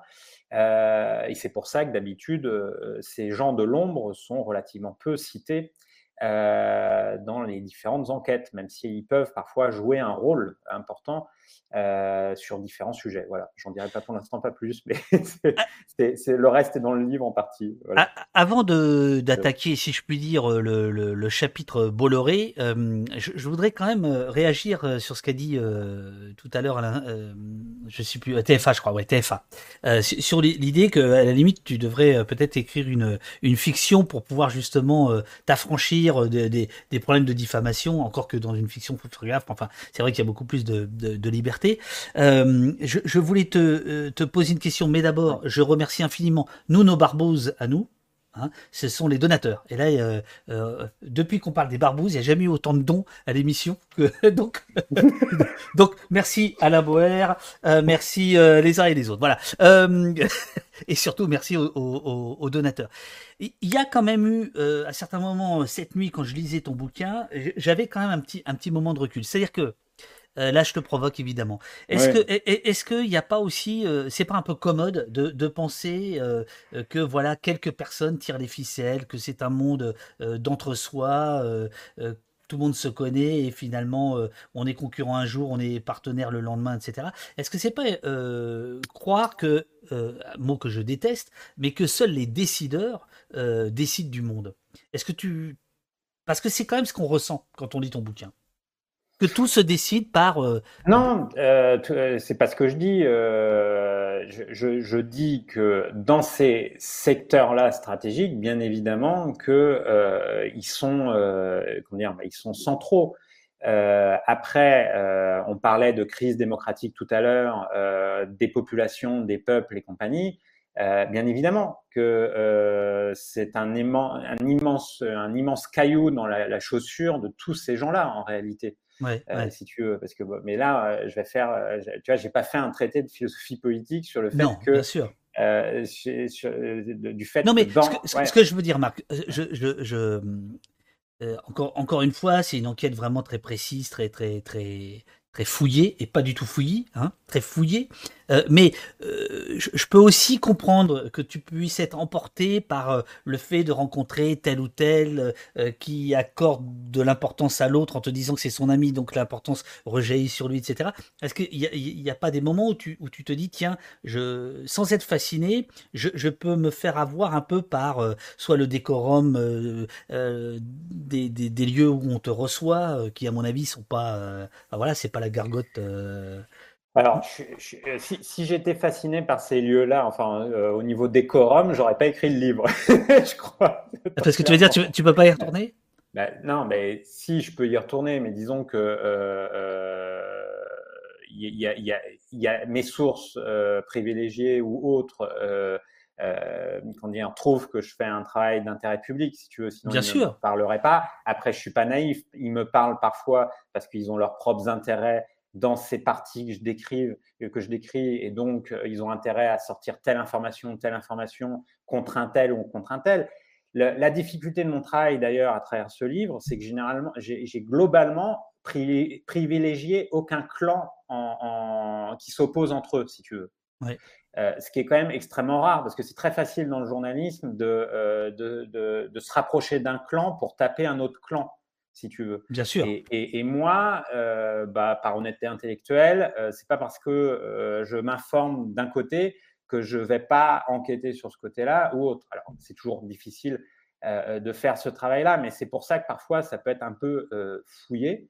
Et après, par rapport à, pour répondre à ta question, je prends pas, encore une fois, c'est ce que je disais tout à l'heure, je prends pas pour argent comptant, y compris toutes leurs obsessions, parce que j'aurais retranscrit euh, mot pour mot, entre guillemets, euh, tout ce qu'ils peuvent me dire euh, en off, en privé, c'est un monde effrayant sur le plan humain. C'est-à-dire que c'est des gens qui, sont, qui sont dans la peur, qui sont dans la paranoïa, je disais, pour certains, et, et, qui, sont, qui sont embringués dans un jeu de pouvoir. J'ai pas du tout, moi, à mon échelle, envie d'y participer.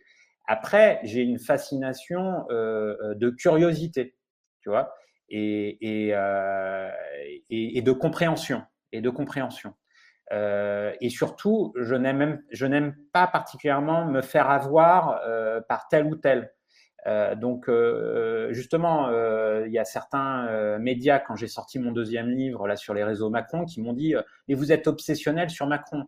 Non, je suis pas obsessionnel sur Macron. Déjà, c'est parce que c'était pas le même angle, comme je l'ai dit, mais surtout, c'est parce que par rapport au premier bouquin, je me suis aperçu que j'avais des biais de source parfois et que sur certains éléments, j'avais été, entre guillemets, en deçà de la réalité. Et que, pourquoi j'avais été en deçà de la réalité? Parce qu'il y avait des sources qui, ne m'avaient pas parlé, il y avait des sources qui, au contraire, avaient eu intérêt à parler, et vice-versa. Et donc, entre le premier et le deuxième bouquin, ou même celui-ci, il y a eu une évolution euh, de mon regard sur certains sujets, si tu veux, et que j'ai pas de vérité euh, absolue et j'aime bien justement remettre en, cause et en question certains regards que j'ai, si tu veux, euh, y compris par rapport à des gens que je peux euh, connaître relativement bien. Mais, mais Marc, est-ce que tu penses qu'on peut, est-ce que tu, tu, peux comprendre qu'on puisse se dire qu'à certains moments tu accordes beaucoup d'importance aux individus plus qu'au système, au fond? Ou est-ce que tu veux nous faire croire, enfin, ou nous faire comprendre, pardon, excuse-moi, que euh, derrière des systèmes, il y a des individus qui décident? Bah, c'est le travail journalistique, ou c'est les limites du travail journalistique. C'est-à-dire, euh, moi, tu sais, j'ai une formation de sociologue, donc euh, Absolument. Les, systèmes, je sais ce que c'est, entre guillemets, les systèmes, je sais ce que c'est, mais là, je fais la chronique journalistique où je mets effectivement des individus dans ce système-là. Justement, si le bouquin est aussi large et aussi, et aussi imposant, c'est que j'ai parlé là des vrais sujets de fond et stratégiques. C'est pas uniquement un bouquin de name dropping ou de réseau, justement. Ah non, bien sûr, en l'occurrence. Bien sûr. Euh, euh c'est que j'ai raconté une histoire. J'ai voulu raconter une histoire avec effectivement des acteurs qui, pour certains, sont très peu médiatisés. Et donc, journalistiquement, c'est une autre limite. C'est comment médiatiser des acteurs très peu médiatisés qui ont beaucoup de pouvoir à la fois parce qu'il y a un risque juridique, comme tu le notais, mais il y a également un risque de non-compréhension auprès d'un public parfois non averti ou non initié, je dirais, parce que c'est très difficile pour un journaliste de parler de gens qui sont en réalité tapis entre guillemets dans l'ombre. Enfin, là, ça fait oh là là, ils sont tapis dans l'ombre. Non, mais qui ne sont pas jusqu'à présent médiatisés. Et c'est tellement plus facile de raconter une histoire journalistique à partir de personnages qui sont déjà médiatisés. Pour te le dire assez vite, Hum, je comprends par rapport à ton parcours et à ton histoire et, ce que tu as vécu. Euh, Squarcini est extrêmement important dans le système et encore aujourd'hui, d'une certaine manière, notamment quand il était en poste à LVMH. Il ne l'est plus d'ailleurs, hein, il s'est fait virer euh, avec tous les ennuis judiciaires qu'il a eus. Mais depuis dix ans, depuis dix ans que Nicolas Sarkozy n'est plus au pouvoir, il y a d'autres acteurs que Bernard Squarcini. Bien sûr. bien justement, c'est ce que je montre à travers l'enquête. Après, ta remarque qui était très. Que, je, me pose également, enfin la question que tu, te posais tout à l'heure, euh, sur la fiction, c'est une question que mes interlocuteurs se posent, que moi je me pose, c'est-à-dire que euh, en termes de révélation et en termes de, faire prendre conscience au grand public de la situation des choses, c'est vrai que j'aboutis aux, limites du, et, toi aussi tu t'es posé les questions dans ton parcours journalistique, je le sais, les limites du travail journalistique aujourd'hui. C'est-à-dire que sur ces milieux d'opacité de pouvoir, c'est presque plus facile de passer par de la fiction que de passer par le journalisme. C'est-à-dire, c'est pas un hasard si le bouquin s'appelle L'emprise, parce que c'est une citation directe du bouquin de Marc Duguin, L'emprise, qui en fait traitait exactement du même sujet, parce que par exemple, dans L'emprise de Marc Duguin, il y avait les questions des jeux euh, des clans nucléaires qui se sont échappés ces dernières années euh, au plus haut niveau de l'État en France. Mais, mais par exemple, euh, moi, ce que je trouve fascinant, c'est euh, que euh, une série, euh, je crois que c'est HBO, mais je ne sais plus si c'est HBO, la série Succession. Succession, bien sûr. la série Succession, donc une série américaine sur sur, sur, Murdoch. Sur Murdoch, en fait, mais enfin sur un grand mania des, des, des médias américains totalement réactionnaires et compagnie. Euh, euh, la, succession est presque plus véridique, euh, la véracité hein, est presque plus importante, si tu veux, qu'à travers des articles journalistiques qu'on peut lire. oui, parce que, parce que précisément, il y a, y a la patte humaine, il y a la vérité humaine que, que la fiction peut, peut, peut amener, peut, peut, souligner. tu viens de parler de, de, de Murdoch. Passons à Bolloré. Passons à Bolloré, à qui tu, tu consacres un chapitre qui est le chapitre 18, page 499. Alors, euh, et tu tentes et tu arrives euh, en grande, grande partie à répondre à une, grande question, c'est à quoi joue Bolloré vis-à-vis de Macron. Et euh, moi, alors là, j'ai appris, bah, alors à chaque page, j'ai appris des trucs. donc, Bolloré, bon, tout le monde sait qui il est, Macron aussi. Mais par contre, moi, tu me parles d'un mec, je savais pas du tout qui c'était, Henri Herman, euh, qui est euh, celui qui, fait, qui va faire fortune dans les centres commerciaux, qui est ami financier de Michel Rocard, qui présente Macron à Vincent Bolloré. mais déjà, rien que cette phrase-là, tu te dis, ça fait partie des révélations, elles sont nombreuses dans le bouquin. donc je la relis, et là, tu vois, tu vois là, je l'ai bien stabilisé. Là, tu vois, j'ai dit, alors là, là, quand même. Donc Henri Herman, qui a fait fortune dans les centres commerciaux, et ami financier de Michel Rocard, qui présente Emmanuel Macron à Vincent Bolloré. Paix à son âme, puisqu'on apprend à la page qui suit que euh, l'homme euh, euh, est, décédé en 2016 et que son décès va jouer une brouille, va jouer un, rôle dans la brouille entre Macron et, et Bolloré. Alors oui, bah là on est dans la patte humaine d'ailleurs dont tu parlais. Euh, en fait, donc Henri Herman, c'est un personnage que je connais, que j'ai rencontré, euh, que j'ai rencontré quand je travaillais sur l'ambigu Monsieur Macron. Donc, c'est un des mentors euh, principaux d'Emmanuel Macron euh, quand il était euh, jeune étudiant. C'est lui d'ailleurs qui lui a financé son, son, mariage en partie. Henri Herman, comme tu l'as décrit, était un industriel de la grande distribution et un ami et financier de Michel Rocard. Et en fait, j'ai appris que c'était lui qui, en fait, à l'origine, avait mis en relation Emmanuel Macron et Vincent Bolloré. et c'est très important parce que et ça, ça, ça n'avait jamais été dit. Non, ça n'a jamais été dit. Ça n'a jamais été dit et c'est très important parce que la relation entre Henri Herman et Emmanuel Macron est une, était une relation quasiment filiale. Euh, très très très forte et Henri Herman euh, avait des intérêts également en Afrique parce qu'il avait donc déjà une maison personnelle à Tanger, il, il, séjournait très régulièrement au, il séjournait très régulièrement au Maroc, mais surtout il pouvait faire et ça aussi c'est ce que j'ai découvert du business euh, en Afrique. C'est comme ça qu'il connaissait c'est comme ça qu'il connaissait Bolloré et c'est effectivement lui qui euh, fait rencontrer Emmanuel Macron à Vincent Bolloré. Alors c'est très important parce que euh, en 2016-2017, tout le monde l'a un peu oublié, mais en fait, le groupe Bolloré est très présent dans la campagne d'Emmanuel Macron. On parle plein d'oligarques souvent, et d'ailleurs, on a parlé de Xavier Niel, on a parlé bien évidemment, et avec raison, de, de, Bernard Arnault, mais on a assez peu parlé du groupe Bolloré, alors que l'agence Havas a été très active auprès d'Emmanuel Macron, notamment via Ismaël Emélien, qui avait travaillé à l'agence Havas, on en a parlé déjà, mais il y avait également des liens justement privilégiés de l'agence Havas avec le groupe Canal+, qui était déjà à l'époque propriété de Bolloré. donc, et surtout, Yannick Bolloré, le fils, avait rencontré à plusieurs reprises le couple Macron pendant l'élection présidentielle, euh, y compris entre les deux tours. Je l'avais déjà documenté et, rapporté, mais je le euh, rappelle dans, le livre cette fois-ci. Et à chaque fois, d'ailleurs, la rencontre euh, a, été permise par un, autre dinosaure, entre guillemets, de la Ve République. Je veux parler du communicant Jacques Seguela, euh, qui est au sein de l'agence Avas, toujours vice-président de l'agence Avas. Ah, Jacques Seguela, la, la, force tranquille. Je dis ça parce que ça. Attends, attends, attends, attends, attends, Marc, excuse-moi, je me fais engueuler par le chat, euh, euh, mais quand même, il est très connu, mentor de Macron qui est mort délaissé par celui-ci. oui, c'est vrai. Voilà, oh là là, je me fais engueuler. mais je vais vous dire pourquoi, parce que moi, à l'époque des révélations de Marc, je vis à l'autre bout du monde, hein, et donc moi, l'accession au pouvoir de Macron, je, je la connais pas. Voilà. Donc excusez-moi. Voilà, on a chacun, des, on a chacun c'est.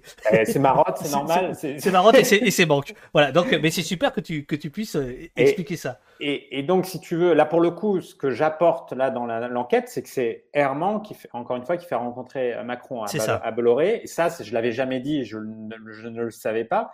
Et effectivement, Herman meurt à l'automne 2016. Il faut, le, il faut savoir qu'il meurt à l'automne 2016. Il a 93 ans, mais il est déjà extrêmement fâché à l'égard d'Emmanuel Macron qui le snob à la fin de sa vie. C'est un passage très dur entre Henri Herman et, Emmanuel Macron euh, au moment où Emmanuel Macron euh, se lance à l'élection présidentielle.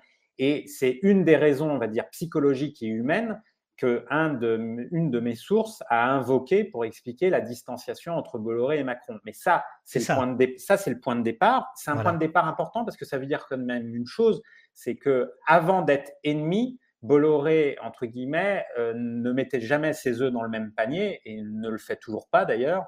Et donc, euh, il, était, il était devenu très proche de François Hollande pendant le dernier quinquennat, à la fin du quinquennat. On l'a oublié, mais quand il prend le contrôle de Canal et du groupe Vivendi, les socialistes à l'époque ne disent aucun mot, ne crient pas au scandale, ne disent pas attention, Bolloré prend le contrôle de Canal Et ça, c'est quand même un truc à rappeler.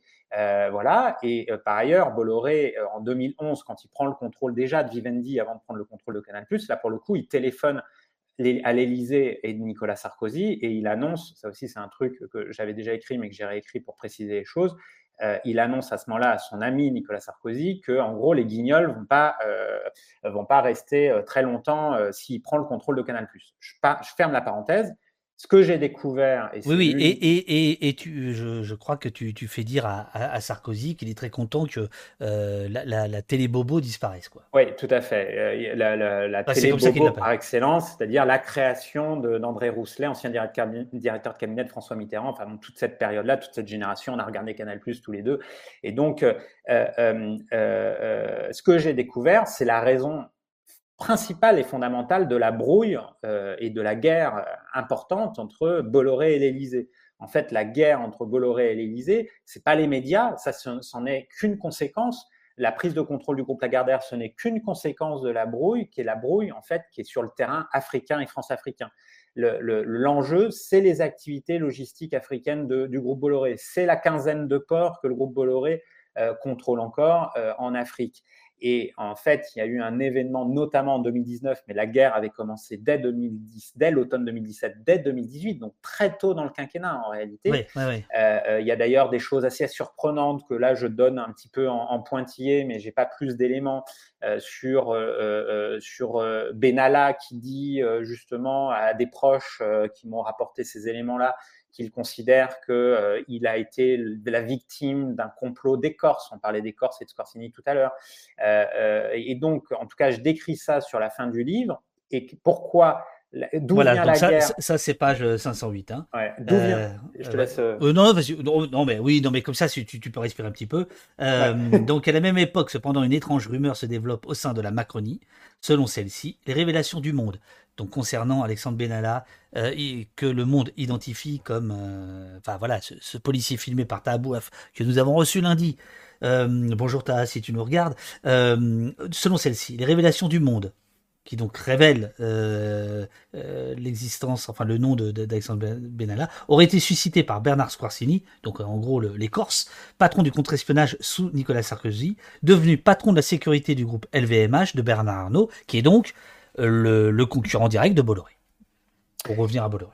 Oui, et, euh, donc sur, sur les raisons de la brouille entre l'Élysée et Bolloré, c'est le terrain africain et notamment le contrôle des ports en Afrique et le fait que Bolloré considère qu'il n'est plus soutenu dès 2017 par l'Élysée et par Macron. Et dans la tête de Vincent Bolloré, la principale cause de ce non-soutien, euh, c'est la présence d'Alexis Collère auprès d'Emmanuel Macron et du lien familial que, que Bolloré connaît dès le début, hein, parce que justement, comme ces boîtes utilisent des boîtes d'intelligence économique, ils savent toujours, ou des policiers, ils savent toujours tout avant tout le monde. Et donc, bien évidemment, il sait, Vincent Bolloré, qu'Alexis Collère est de la famille des propriétaires du groupe MSC, qui ne cesse d'annoncer de, ses ambitions euh, de contrôle de port en Afrique dans les années euh, qui précèdent et dans les années qui suivent. Et il y a un événement en 2019 qui est important, c'est que le groupe Bolloré perd la concession du port de Douala au Cameroun, euh, euh, et au profit de la filiale de gestion de port du groupe MSC qui s'appelle TILD, qui prend la concession du port de Douala. C'est extrêmement important parce que le port de Douala, c'est euh, le Tchad, c'est la Centrafrique au niveau des liens logistiques et, commerciaux et même militaires. Et donc, c'est un port important. Euh, depuis, il y a eu une grande bataille judiciaire. Donc, finalement, le port a en partie été nationalisé et le dossier est en partie gelé. Mais cette bataille qui a été euh, terrible, où finalement l'État français a plutôt, euh, comment dire, s'est plutôt rapproché via la Caisse des dépôts. Il y a tout un épisode sur le Gabon. Il se rapproche pas uniquement de MSC, mais d'autres acteurs. En gros, il y a eu toute une guerre africaine de coulisses où le groupe Bolloré a été visé et où l'Élysée, clairement, n'était pas du côté du groupe Bolloré. Ce qui explique ensuite pourquoi euh, euh, Bolloré a été aussi offensif, voire a même suscité, comme on le sait aujourd'hui, en partie la candidature d'Éric Zemmour. Euh, et, voilà. Alors, alors, alors précisément, Marc, il y a, beaucoup, beaucoup de questions. Il y a Bloody trois fois qui te demande est-ce que est-ce que c'est à cause de cette brouille que Bolloré a fait de Zemmour son poulain? Il y a beaucoup de questions par rapport à ça. je crois que tu en parles, page 500, 530. bonjour Paulino, c'est Paulinette qui nous rejoignent à l'instant sur le sur le chat. Alors, tu cites un interlocuteur, alors un de ceux euh, anonymes euh, qui te dit hein, concernant euh, Zemmour. Vincent. Alors déjà, c'est quelqu'un qui appelle Bolloré Vincent. Donc, il y, a, une certaine proximité. Proximité. Voilà. Vincent, c'est ce qu'il fait quand il prend Zemmour, avec qui il a des conversations personnelles très appuyées. Il sait ce qu'il fait quand il prend Pascal Pro sur CNews. Pareil quand il choisit Cyril Hanouna. Autant pour le dernier, c'est pour le pognon, parce qu'il fait de l'audience, autant les deux autres, c'est autre chose, ils sont drivés de façon intentionnelle pour emmerder Macron. Donc toi, euh, c'est la clé que tu donnes. Bah, la clé que je donne, oui, c'est que. Euh, euh, c'est pour emmerder Macron et non pas pour l'aider euh, par ricochet, c'est-à-dire faire, monter Zemmour pour finalement jouer un, jeu de concurrence entre Zemmour et, Le Pen, de sorte que alors, le, second tour soit assuré. Attends, justement, c'est là où. c'est là. Alors, attends, attends, attends, parce que là, il y a beaucoup de gens qui nous rejoignent. Nous sommes avec Marc attendez, je, qu'est-ce que mais je fais n'importe quoi. Attends, bouge pas, bouge pas, bouge pas, bouge pas. Duo, ça, c'est ça. Voilà, nous sommes avec Marc, euh, qui est l'auteur, Marc Nedved, qui est l'auteur de L'Emprise, qui est sorti il y a une semaine. Euh, c'est sa première vraie euh, interview, hein, on peut le dire, sur le, sur le, sur le, sur le bouquin ici. Vous êtes, les, vous, vous, êtes les bienvenus. Le livre parle de la perte d'influence de la France dans le monde, sujet de droite, traité avec une vision de gauche, hein, si je résume un petit peu ce qui a, ce qui a été dit. Euh, et donc, il est question de, de guerre économique, de guerre économique et de guerre, de guerre froide, qui ne dit pas son nom. Et là, on est en train de parler euh, du rôle euh, et de la place de Bolloré dans l'Empire. Tout à fait. Et alors sur sur ce que alors sur ta dernière question qui est enfin une des dernières questions qui est qui est fondamentale. Euh, là, tu cites un interlocuteur qui est euh, à la fois en proximité et qui a aidé euh, Éric Zemmour et qui également connaît Vincent Bolloré. Il est entre les deux hommes, si tu veux. Et effectivement, c'est une citation anonyme, mais il est entre les deux hommes. Et ça, c'est quelque chose qu'il me dit dans mon souvenir au, printemps 2021, juin 2021 à peu près. Depuis, donc ça veut dire que la candidature Zemmour était en train de se préparer en réalité. Hein. Euh, il s'est déclaré en octobre. En octobre. Il s'est déclaré en octobre. Moi, là, l'interlocuteur qui me parle, il m'en parle en, juin, euh, en juin 2021, si tu veux. Mais euh, le bémol que je mets à ça, c'est que, en fait, d'ailleurs, c'est une question que je pose dans une prochaine interview à paraître. moi, maintenant, ce que. Oh, le mec, comment il place ses produits la, la question à laquelle que, je me pose, tu veux, euh, euh, c'est la suivante, c'est euh, Éric Zemmour est-il l'idiot utile d'un deal entre Bolloré et Macron et Bolloré et l'Élysée?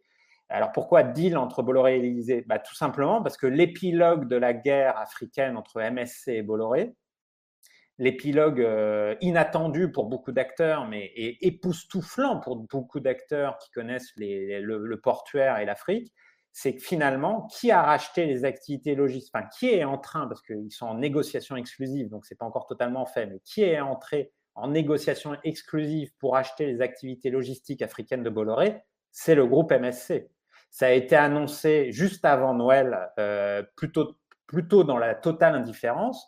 Euh, le groupe MSC met 5,7 milliards euh, d'euros sur la table pour acheter les activités africaines de Bolloré en Afrique ce qui est une grosse somme par rapport euh, à ce que coûte, me dit-on, le, ces activités-là, en tout cas l'estimation. Ah, bah, ah bah non, euh, Natla nous dit euh, déjà il y a longtemps, hein, euh, ta, ta, ta 5,7 milliards pour le rachat par MSC des actifs logistiques de Bolloré, on n'est pas chez les cons ici, hein, des actifs logistiques de Bolloré en Afrique, alors qu'il y a des concessions ferroviaires exclusives, 16 concessions portuaires, etc. etc. C'est vraiment pas cher, non? Moi, c'est pas ce qu'on me dit. Moi, on me dit que c'est relativement euh, valorisé sur une échelle haute.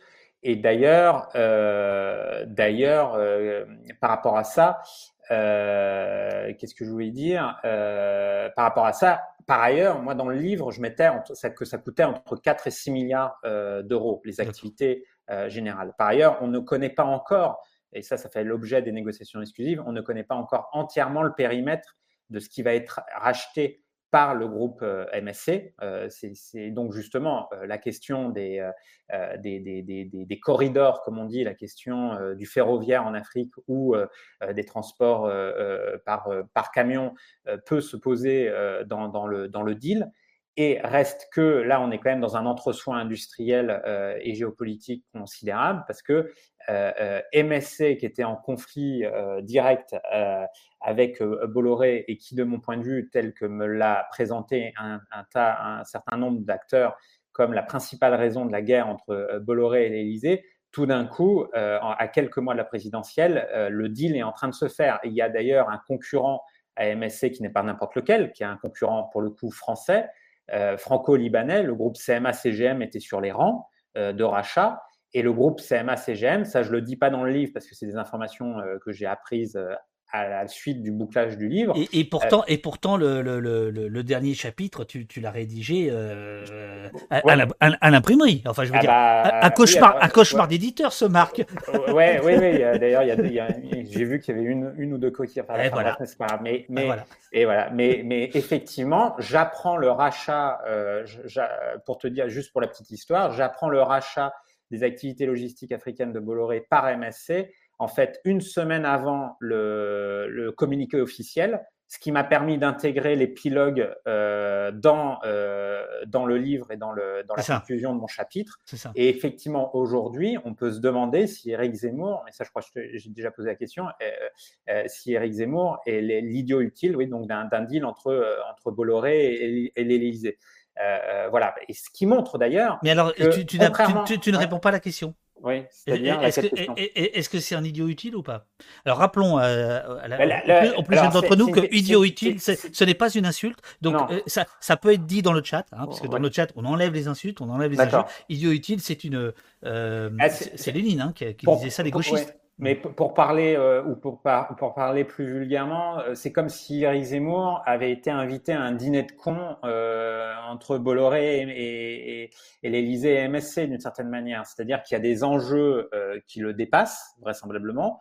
je suis même pas sûr que lui lui-même en est, en, est, en est conscient. Je, je, suis quand même prudent dans le livre sur un point, c'est-à-dire que la, la, la, guerre a été tellement intense entre l'Élysée et Bolloré que les traces ne sont pas, euh, comment dire, ont pas disparu. Hein. Pas disparu euh, mais ce que, je, ce que je veux démontrer euh, à travers l'enquête, c'est que la, la, le mobile, le mobile de Bolloré et la colère de Bolloré à l'égard de l'Élysée, elle est principalement économique et stratégique. Elle n'est pas Bolloré, c'est un cynique, c'est un pragmatique. Certes, c'est un homme de droite, c'est un homme droitier, euh, et encore, euh, il a eu un parcours très compliqué. Euh, il, a, il, a, il a développé des amitiés au Parti socialiste ou, par exemple, Jean Glavani, par exemple, mais il, a, il a développé des, relations à droite.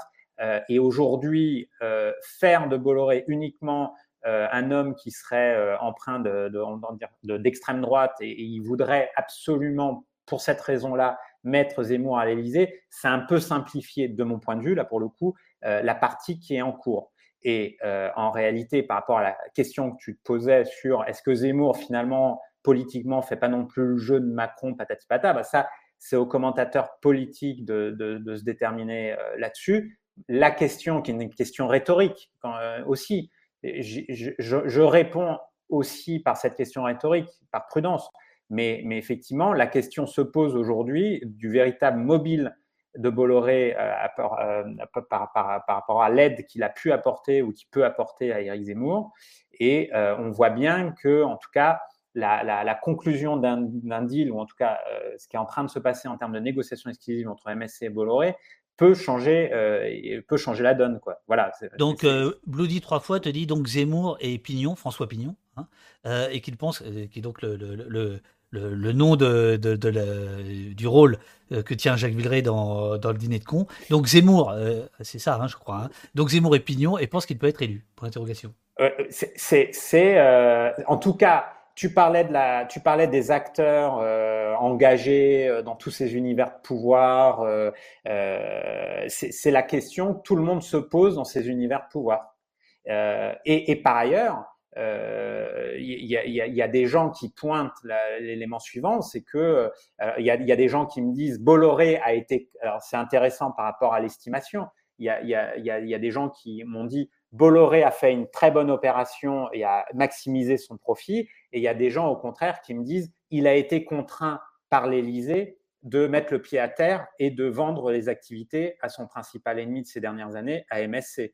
Et donc, en réalité, il y a, un jeu de dupes là-dedans incroyable. C'est très difficile de savoir tous les éléments qui, qui, sont entrés en ligne de compte. Mais par exemple, dans la tribune, euh, le journal économique pour lequel je collabore, j'ai fait une chronique un peu provoque au mois d'octobre parce que j'avais déjà des informations. Alors, je n'avais pas la, j'avais pas le groupe, j'avais pas le groupe MSC, mais on m'avait déjà dit que ça venait de l'Italie peut-être, donc euh, il n'y avait pas n'importe quel groupe qui pouvait mmh. racheter. Et donc j'ai fait une chronique un peu provoque en octobre dans la, dans la tribune parce que j'ai dit en gros, est-ce que la guerre Bolloré-Macron c'était pas du flanc?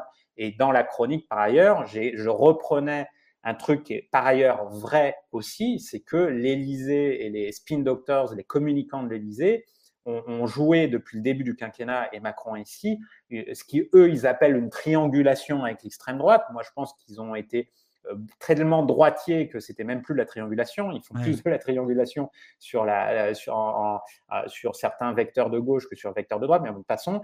Et à, l'époque, dans cette chronique-là, je disais justement, finalement, Zemmour, sur le papier, en tout cas à l'instant T, euh, pouvait servir par sa candidature à servir les intérêts également euh, d'une candidature Macron. Mais voilà, mais après, là, vu l'incertitude de l'élection, même si euh, du côté de la Macronie, il y a beaucoup de gens qui sont, qui sont très arrogants et compagnie, aujourd'hui, si là je fais de la pure analyse politique, des sondages de Macron à, à, à peine entre 20 et 22, 23 c'est c'est pas beaucoup en réalité hein, en termes d'intention de vote. C'est pas mmh, mmh. beaucoup, mmh, euh, notamment quand on sait qu'il y a tous les abstentionnistes euh, qui sont pas pris en compte dans les sondages. Et donc en fait, euh, aujourd'hui, on a l'impression que tout est figé, que tous les, tous les, tous les jeux sont faits à l'élection présidentielle. Il y a beaucoup de gens dans les commentateurs politiques, notamment en privé, qui disent bah non, bah, de toute façon, c'est Macron qui a gagné. Euh, là, pour le coup, je, je, ne sais pas. Je ne sais pas du tout. Marc, je, je sens, là, tu, tu, tu, tu, mets la main sur le, sur le visage. Je, sens un petit peu de fatigue, mais est-ce que je peux te garder encore, allez, on va dire 10 minutes, le temps de te répercuter quelques questions? Il y en a plein. Euh, alors, il y a, il y a Griffiths. Alors, ça, va être un peu du, du, du coq à l'âne, je te préviens. Euh, réponse courte, quoi, tu vois, rapidos, quoi. Alors, est-ce que là, donc c'est Griff, Griffiths qui, trouve la, la, couverture très jolie. Est-ce que la relation incestueuse entre la police d'État au service d'une grande entreprise n'est pas une extension du néolibéralisme euh, qui met l'État au service des marchés financiers et des grandes entreprises? Euh, Je suis d'accord avec cette analyse. C'est euh, c'est une, j'allais presque dire, une militarisation de la vie économique, et donc c'est des, ça peut être des moyens régaliens euh, mis à la, à la disposition de, de, moyens privés, et, on est tout à fait dans le cadre de, de ce qu'on appelle réellement le néolibéralisme, c'est-à-dire euh, l'aide de l'État euh, à, des, à des intérêts privés et des grandes entreprises. Renette te demande, est-ce qu'il y a une arborescence dans le livre, histoire de bien visualiser les liens entre les différents protagonistes? Euh, non, il n'y a pas d'arborescence, d'autant plus que, euh, bah, comme tu le disais toi-même tout à l'heure, euh, les uns peuvent être euh, amis un jour et ennemis l'autre jour. Et d'ailleurs, euh, dans, dans, dans, dans, dans, le dernier livre, là, je remets en cause, pas, je sais pas que je remets en cause certains liens que j'avais faits dans le précédent bouquin, c'est que j'ai simplement continué d'enquêter et, et, et, je me suis aperçu entre le précédent bouquin et le nouveau bouquin notamment sur ce laps de temps-là, c'est-à-dire c'était des nouvelles choses qui s'étaient déroulées au cours du quinquennat d'Emmanuel Macron, que les ennemis d'hier étaient devenus de, bons amis et que les bons amis d'hier étaient devenus des ennemis. Donc euh, voilà, euh, tout ça est, c'est un peu la cour de récréation de ce pouvoir-là, mais c'est assez compliqué à, euh, oh là, Olivier Azam, même Marc, même si ça fait de la peine à, à, Davduf, est-ce que Chirac c'était quand même pas mieux? Euh, ils, sont, durs les copains. Ils sont, Ah ouais, putain. Euh... question. Euh... Bah... T'es pas obligé de répondre. Hein, si, si, si ça, tu, ton rire peut être une réponse. Euh, Morgan te pose. Est-ce que vous êtes souverainiste, Marc? Euh, non, pas spécialement. Enfin, ce qu'on appelle souverainiste, non, je suis pas spécialement souverainiste, mais euh, mais mais je suis pas, euh, mais je suis pas eurobéa, je suis pas, enfin voilà, enfin, je suis réaliste, quoi. Point barre. Veuve Chico, est-ce qu'on se retrouve sur écoute, suivi, quand on bosse sur l'entourage et ou sur les intérêts du président euh, Comment va la sécurité de votre invité euh... Euh, Compliqué. voilà. Euh, compliqué et, et, ça passe au-delà même de la question de. Euh, moi, j'ai pas eu de d'éléments de, j'ai pas eu de sur cette enquête-là, j'ai pas eu d'intimidation. Euh, enfin, j'ai eu des intimidations indirectes, mais mais c'est plus de l'ordre de du candidaton sur la place de Paris. C'est-à-dire que euh, euh, on va dire ah bah Marc il est un peu foufou quand même ou euh, il, comment dire il, fait ça parce que il est en vengeance à l'égard d'Emmanuel Macron. voilà, il y a tout un tas d'éléments de langage qui sont diffusés sur la place de Paris, dans les dîners en ville, et ça c'est fait pour décrédibiliser mon travail. Après, sur la question de la sécurité et de l'espionnage pur, bien évidemment que euh, oui, bah, j'essaie d'en m'en inquiéter, mais ils sont trop puissants. Les gens qui sont en face de moi sont, sont, trop puissants. Donc, j'essaye de protéger mes sources. C'est aussi de la responsabilité des sources de se protéger elles-mêmes. C'est très, très compliqué ce jeu-là. Bien sûr. Parce que euh, quand, quand, on met trop de, quand on met trop de sécurité, bah, les gens, ils ont peur et ils ne parlent plus. Donc, c'est très, très, très compliqué de, de, de jauger, le, euh, quand, en tant que journaliste, en tout cas, de jauger la, la, où on met le, le, le curseur, euh, le curseur de sécurité. Euh, combien de combien d'allers-retours entre toi, euh, ton éditrice et le, le service juridique euh, du Seuil? Petit, petit, pour compléter la question précédente, mais, sur le travail de l'éditeur, ça je l'avais déjà dit d'ailleurs par le passé, je devrais pas le dire, mais enfin j'ai travaillé hors connecté d'internet sur un, un, portable, un ordinateur portable euh, déconnecté. Euh, avec. Euh, D'ailleurs, tu m'as pas l'air d'être très euh, très très connecté comme garçon. Hein, parce que alors toi, il a fallu tout expliquer comment ça marche euh, au poste. Euh, alors il faut une caméra, il faut une connexion internet. Tu vois ce que c'est l'électricité, un ordinateur, clac clac. Ah oui, mais, je sais pas où C'est pas, que je suis timide, je suis anxieux comme garçon. Il y, en a deux comme ça. Il y, a un autre invité plus tard qui me dit où est-ce que je vais? Ben, tu restes chez toi, mon gars. tu fais ça où tu veux. Bon. mais moi je pouvais pas faire ça chez moi. Il y a un je, blague. chat qui miaule. Donc, je, je, blague, je blague, je blague. Tu, tu, connais pas mon chat, mais mais bref. Le micro est dans le euh, chat, Donc, donc, en tout cas, euh, logistiquement, c'était compliqué parce qu'il fallait se déplacer à chaque fois avec les clés USB. Euh, ils ont travaillé hors connexion du côté de l'éditeur aussi pendant un certain temps. donc, ils ont travaillé sérieusement. Et après, le service juridique, bah, il y, a, y, a, y, a, y, a, un conseil, un, avocat qui a, qui a travaillé sur le livre que par ailleurs je connaissais et donc on a pu travailler avec en bonne intelligence c'est pas la partie, c'est pas la partie la plus compliquée. Euh, ça n'a pas été la partie la plus compliquée. Euh, voilà. Euh, Red Jazz, question pour Marc. Est-ce que la presse internationale s'est intéressée à ces travaux?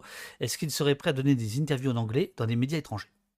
Bah pour l'instant, la, la, presse internationale s'est pas intéressée. on a envoyé le livre a envoyé le livre à des, à, des, à des médias, enfin, notamment aux correspondants, euh, aux correspondants des, des, grands, des grands journaux internationaux à Paris.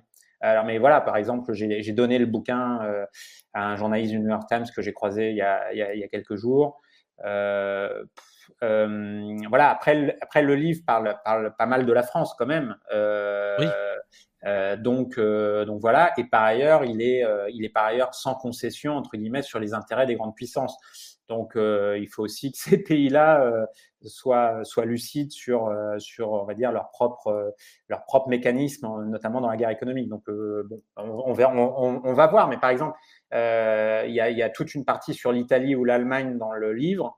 ça va être intéressant de voir si les, correspondants de, la presse italienne ou allemande s'intéressent à l'ouvrage.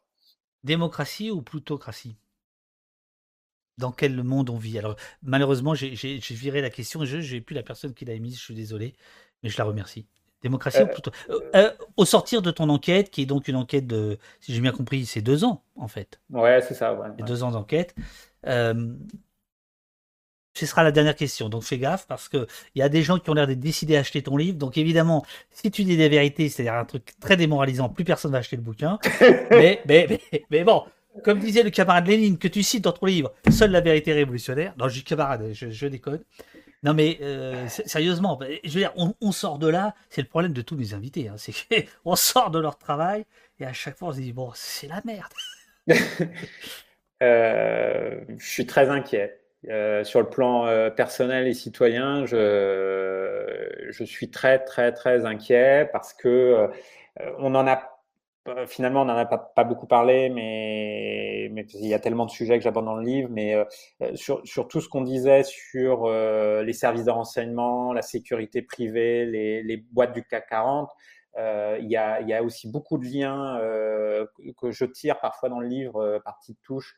Beaucoup de liens avec l'extrême droite. Hein. Il faut, il faut, faut pas sous-estimer. L'extrême droite est beaucoup plus puissante euh, dans l'appareil d'État et, euh, et, dans euh, le capitalisme français que même la gauche, y compris la, la, la gauche social-démocrate, si tant est que ça, ça existe encore aujourd'hui, c'est ça moi qui m'a le plus frappé, c'est-à-dire cette imbrication là d'intérêts qui, qui, qui, qui m'inquiète au plus haut point parce que, de mon point de vue, euh, on est à deux doigts de basculer, voire euh, on, est, on a déjà basculé. Voilà. Euh, et, et, et d'ailleurs, sur la démocratie, au-delà de la personne d'Emmanuel Macron, même si euh, c'était mon sujet, en tout cas, parce que là, le livre est beaucoup plus large qu'Emmanuel Macron. Oui, beaucoup plus, ouais, ouais.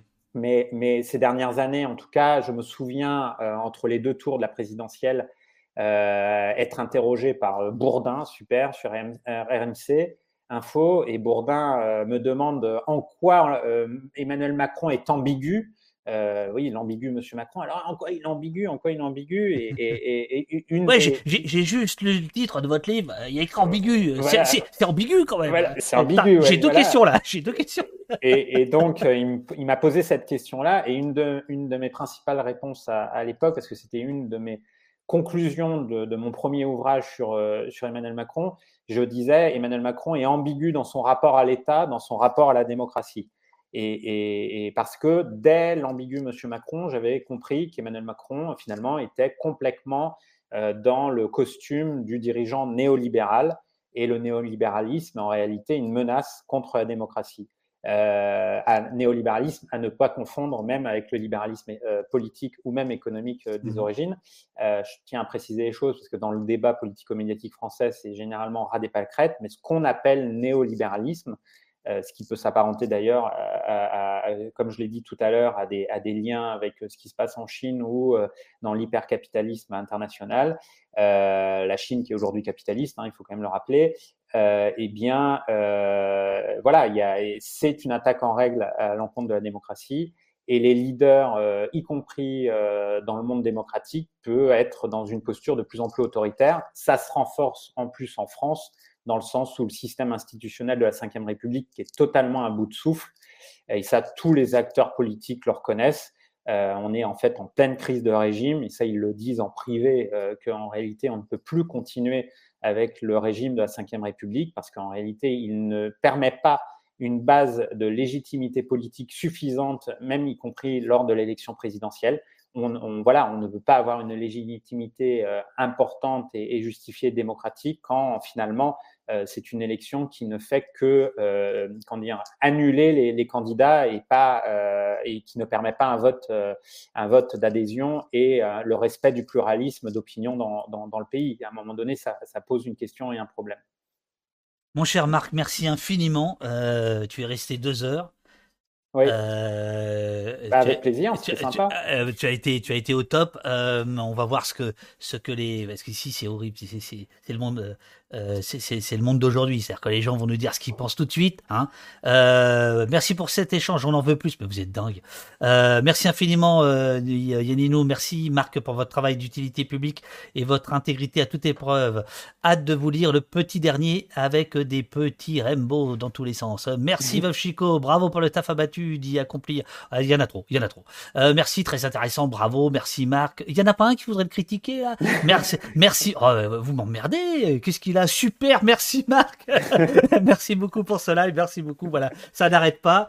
Euh, si euh, si tu veux te, te revoir pour, euh, pour voir comment tu, tu, peux être demain à BFM, tu vois, quelles sont les, les meilleures phrases, etc. Et si tu veux voir comment le, le public a réagi, bah, tu, peux, tu pourras revoir dans, le, dans la rediffusion juste après. tu auras tout le chat, tu verras, il y a plein, plein, ah, de, il y a plein de super questions. Non, mais sérieusement, je pense que tu n'es pas obligé de te regarder, mais tu peux lire le chat, ça peut être ça peut être super. Euh, bonne chance pour la, la, sortie, bonne chance pour la tournée, bonne chance pour les cafés avec ton éditrice que je salue, que j'embrasse Mireille Paolini. euh, et puis, bah écoute, nous on va, on, on, va, ouais, nous on va, on va continuer. Merci beaucoup euh, Marc et, euh, et c'était, c'était super. Merci à toi, David. Et si un autre jour tu veux reparler de Pegasus, la NSA et, et oui, et, oui, j'avais l'espionnage électronique, mais euh, j'avais plein de questions. Euh, oui, on aurait on aurait pu parler du Maroc, d'Israël, d'Israël, voilà, de Pegasus, euh, de, des tensions euh, de renseignements entre Israël et les États-Unis que j'évoque dans le livre. Absolument, absolument. Ce sont, ce sont les pages 460, 461, 463, 464 et la page 741, parce qu'à un moment donné, tu fais un, il y a, un saut, mais tu, tu reviens, tu, 540, qu'est-ce que je raconte? 541. ou non, 400, oh, 441, mais t'es mauvais, mon petit bonhomme. voilà, il y a effectivement tout un, tout un chapitre. Et ce que j'ai appris, c'est l'imbrication d'Israël et de la Chine. Je ne savais pas que notamment. Ah non, mais je ne remets pas une pièce dans la machine. Alors, quand, sur BFM te demande zut et à quelle heure C'est demain, c'est ça? Ouais, c'est demain, ouais, c'est demain. on va être là, on va être là, mais à quelle heure À quelle heure on va C'est à 20h, mais euh, ça va parler de questions d'actualité, je pense. Mais enfin, ils vont montrer le bouquin à l'écran, donc. Euh, bah, tu sais quoi, tu te fais un petit best-of de notre émission, puis tu, tu, tu sors ton iPhone. Et on m'a déjà concocté des punchlines, parce que c'est vrai que c'est pas, pas, pas, mon fort, mais bon, donc j'ai quelques punchlines euh, dans la tête, mais il faut que je les utilise. Donc, euh, Pourquoi tu les as pas testés ce matin? Eh, Oublie les punchlines, ça c'est truc d'éditeur, oublie ça. non, mais, euh, mais raconte-nous ton travail, comme tu l'as fait là pendant deux heures avec, euh, avec passion, avec. Euh, voilà. Après, c'est vrai que. Enfin, bon, voilà, je ne recommence pas l'interview. C'est vrai que c'est. c'est le, le, sujet peut sembler un peu aride, alors qu'en fait, tu en fais un. Bah, tu, tu, tu remets les choses à leur place, c'est-à-dire que la politique, c'est ça, quoi. on va conclure comme ça. Ça, c'est de la punchline. la politique, c'est ça. Allez. Tout à fait. À très bientôt, euh, Marc. Passe une bonne journée. Merci beaucoup, David. Et euh, ah bah, on se refait une crêperie euh, la prochaine Absolument. Ah, il balance. Oh, je, croyais, je croyais que tu protégeais tes sources. Allez, ciao, ciao. Ciao, ciao, ciao.